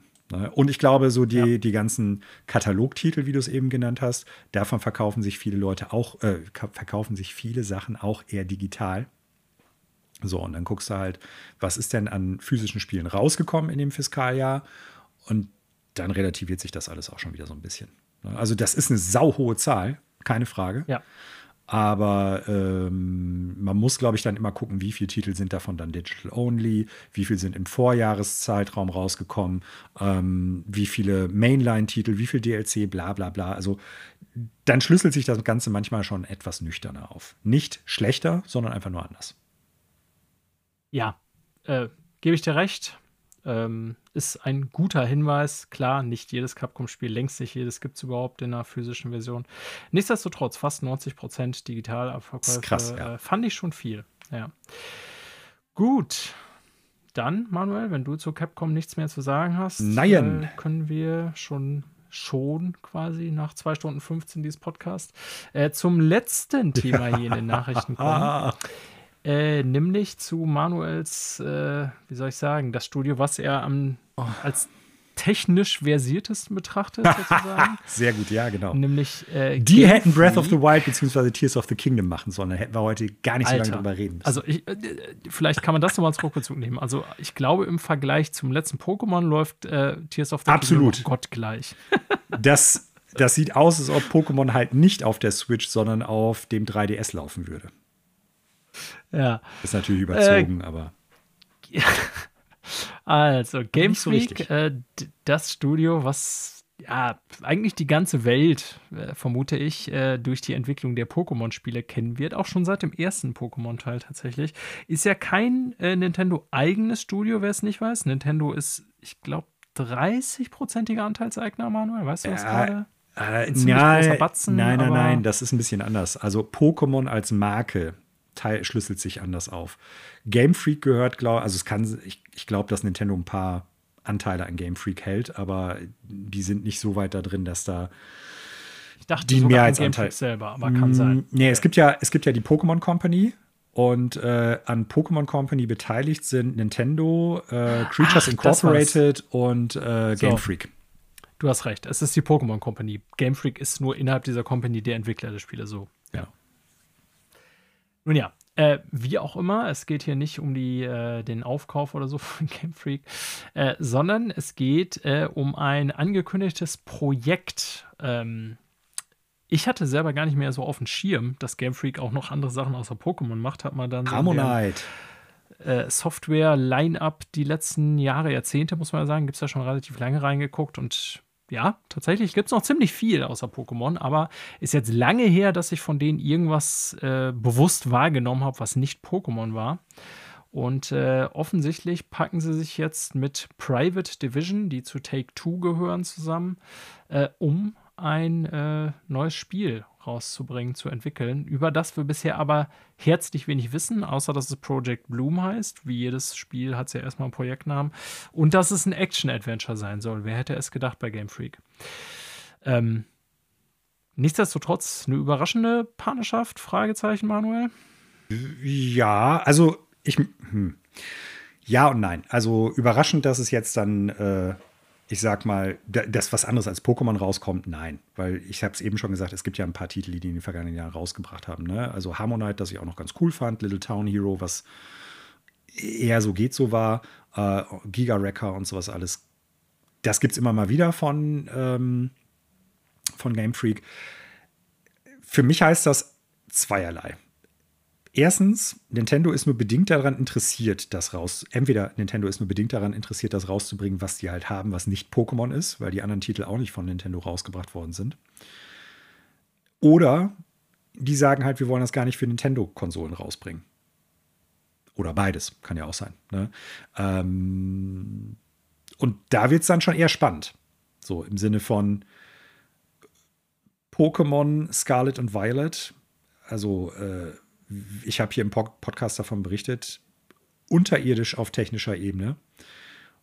Und ich sage das jetzt mal so im überzogenen Sinne, wenn die jetzt auf der PlayStation 5 und auf der Series X mitschwimmen wollen, dann weiß ich nicht, was das für ein Desaster werden soll. Dann kriegen sie es vielleicht auf PS3-Niveau. Also, ich bin saugespannt. Ich wünsche dem äh. Studio nur das Beste. Ich wünsche dem Studio tatsächlich, dass die da irgendwas rausbringen, was halt so gut läuft. Und vielleicht werden sie dann ja auch zeigen, ey, wir können mehr als das bei dem letzten Pokémon-Spiel. Aber weil wir jedes Jahr ein Pokémon rausbringen müssen, ja, bleibt halt nur so viel übrig. Ich, keine Ahnung, so. Aber ich ja. bin sau gespannt, was das wird. Wie so oft bei solchen Ankündigungen, es gibt ein Artwork, was sau cool aussieht. Und ich glaube, das zeigt auch, dass bei, der, bei, bei Game Freak durchaus im Art Department Leute sitzen, die echt coole Sachen produzieren können. Ob das in interessantes und gutes Gameplay sich übersetzt, das wird sich zeigen, weil Giga Wrecker und auch Little Town Hero waren jetzt nicht wirklich gut, meines Erachtens nach. Und davon abgesehen, technisch, wow. Ne, auch nicht State of the Art, das, was die letzten Jahre gezeigt haben. Also ich bin super gespannt. Vielleicht kommt da was. Ich bin aber sauskeptisch. Ja, ich hatte eigentlich auch, weil ich zu Game Freak eigentlich sehr wenig Meinung habe, auch nur diesen einen Gedanken, dass ich dachte, okay, toll, dass ihr ein neues Projekt ankündigt. Ähm, wie wär's, wenn ihr euer äh, Hauptfranchise, äh, das ähm, Butter und Brot, das ihr quasi jedes Jahr verkauft, erstmal so auf die Kette kriegt, dass es nicht mehr aussieht wie Scheiße. Aber ich meine, wir haben jetzt mehrfach darüber geredet, vielleicht haben die da auch gar kein Interesse dran, weil es eben auch 80 Prozent oder 90 Prozent der Kunden nicht interessiert. Ne? Ich meine, wir sind halt so Idioten, die achten drauf. Die Verkaufszahlen sagen, dass es vielen Leuten offensichtlich scheißegal ist. Und ja. wenn du dann irgendwie den, ich sag mal, vermeintlichen Stolz als Spieleentwickler nicht hast, zu sagen, ey, das muss jetzt wirklich flüssig laufen, egal ob mit 60 oder 30 FPS und die Pop-ins sollten auch nicht, äh, keine Ahnung, 50 Meter in der Ferne sein, sondern irgendwie am besten 500 oder so. Ich krieg schon wieder einen Hals, wenn ich an das Spiel denke. Ähm, ja, dann, keine Ahnung, äh, ne, also weiß ich nicht, vielleicht sind die auch so hart in dieser Production Pipeline irgendwie drin, dass die einfach es quasi nicht besser hinkriegen können, weil die so unter Druck stehen. Zeitdruck, aber auch da gibt es ja irgendwie Lösungen für, weil bei Pokémon fehlt es ja nicht an Geld. Das ist nicht das Problem, nein. Ne? Also ja, keine Ahnung. Da gibt es viele Fragen, die man stellen kann, aber nochmal, äh, die Fragen beantwortet der Markt und der Markt sagt, wir kaufen. Ich habe mich dann trotzdem ein bisschen gewundert, dass sie sich ein neues Projekt zur Brust nehmen. Wie du schon sagst, es gibt ja immer wieder andere Spiele von Game Freak, aber fairerweise, das waren auch die letzten 20 Jahre oft eher kleine Games. Ja, kann ja auch sein, dass das jetzt ein kleineres Ding wird und gar nicht so ein großes. Also ich assoziiere das jetzt dann irgendwie damit, ne? Weil ja, weg von Nintendo heißt dann hin zu Xbox und PlayStation. Und das sind die, die großen Prozessor-hungrigen, äh, beziehungsweise die großen Konsolen mit den großen Prozessoren so ungefähr. Da kommt mehr Leistung, da wird mehr Grafik erwartet, bla bla bla. Ist ja Quatsch. Es gibt ja auch die, alle Indie-Titel für Xbox und für PlayStation so, ne? Ähm, vielleicht wird es ja. ja. auch eher sowas. Wir werden abwarten müssen. Ich fand nur so diese, dieses ganze Drumherum irgendwie interessant und äh, es lässt da natürlich Spekulationen irgendwie zu. Ja.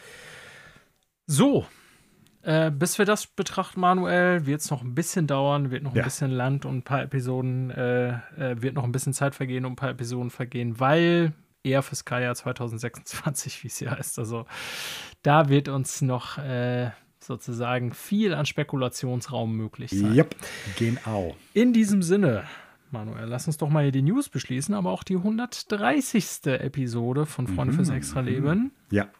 Ähm, mit viel zu Zelda, viel Kontroversem auch, aber wie du gesagt hast, ne, neues Zelda gibt es nicht jedes Jahr und wer diese Sendung schon ein bisschen länger verfolgt, weiß auch, dass Manu und ich große Zelda-Fans sind, haben ja nicht mhm. umsonst äh, ein Special auch mal dazu gemacht und deswegen könnte davon ausgehen, dass wir nicht heute, äh, nicht nur heute äh, über Tears of the Kingdom geredet haben, sondern wahrscheinlich, dass uns auch noch ein bisschen länger befassen wird. Wie gesagt, ich ja. bin auch sehr interessiert nochmal an Connors Meinung, der mit Sicherheit der erste von uns sein wird, der da durch ist. Ja. Ähm, ja, viel zu besprechen heute, aber äh, hat mir Manuel wie immer Spaß gemacht, mir auch. während ich jetzt neben gerade den Eichhörnchen zugucke, wie es hier übers, übers Dach brettert. Das macht mir auch Spaß, aber natürlich mit dir reden auch Spaß, vor allen Dingen über Zelda zu reden. Äh, und ich freue mich auch, Zelda weiterzuspielen, muss ich schon sagen. Ja. Ja. So, in dem Sinne, neben dem Danke dir, natürlich danke allen Zuhörenden. Äh, ich bin euch noch mehr dankbar, wenn ihr diese Sendung äh, teilt, weiterverbreitet, empfehlt oder eben nicht empfehlt und uns dafür schreibt, was wir besser machen können und sollen. Tut das gerne über die sozialen Medien. Wir sind bei äh, ja, Twitter indirekt noch, aber naja, wirklich aktiv nicht mehr. Äh, Instagram sind wir aber noch erreichbar, auch wenn ich da auch im Moment zu passiv bin. Dann, wie heißt das andere Ding noch, Manuel? Ja, wo man Mit trötet? M. Ja, genau. Wie, wie die Band, Mastodon. Mastodon, so, danke. Äh, und wie immer Gott, unter der E-Mail-Adresse fffelpodcast.gmail.com. ah, so, ja. und das war's für mich. Ich sage nur noch äh, danke und ciao bis nächste Woche. Und ich sage Tschüss und bleibt extra freundlich.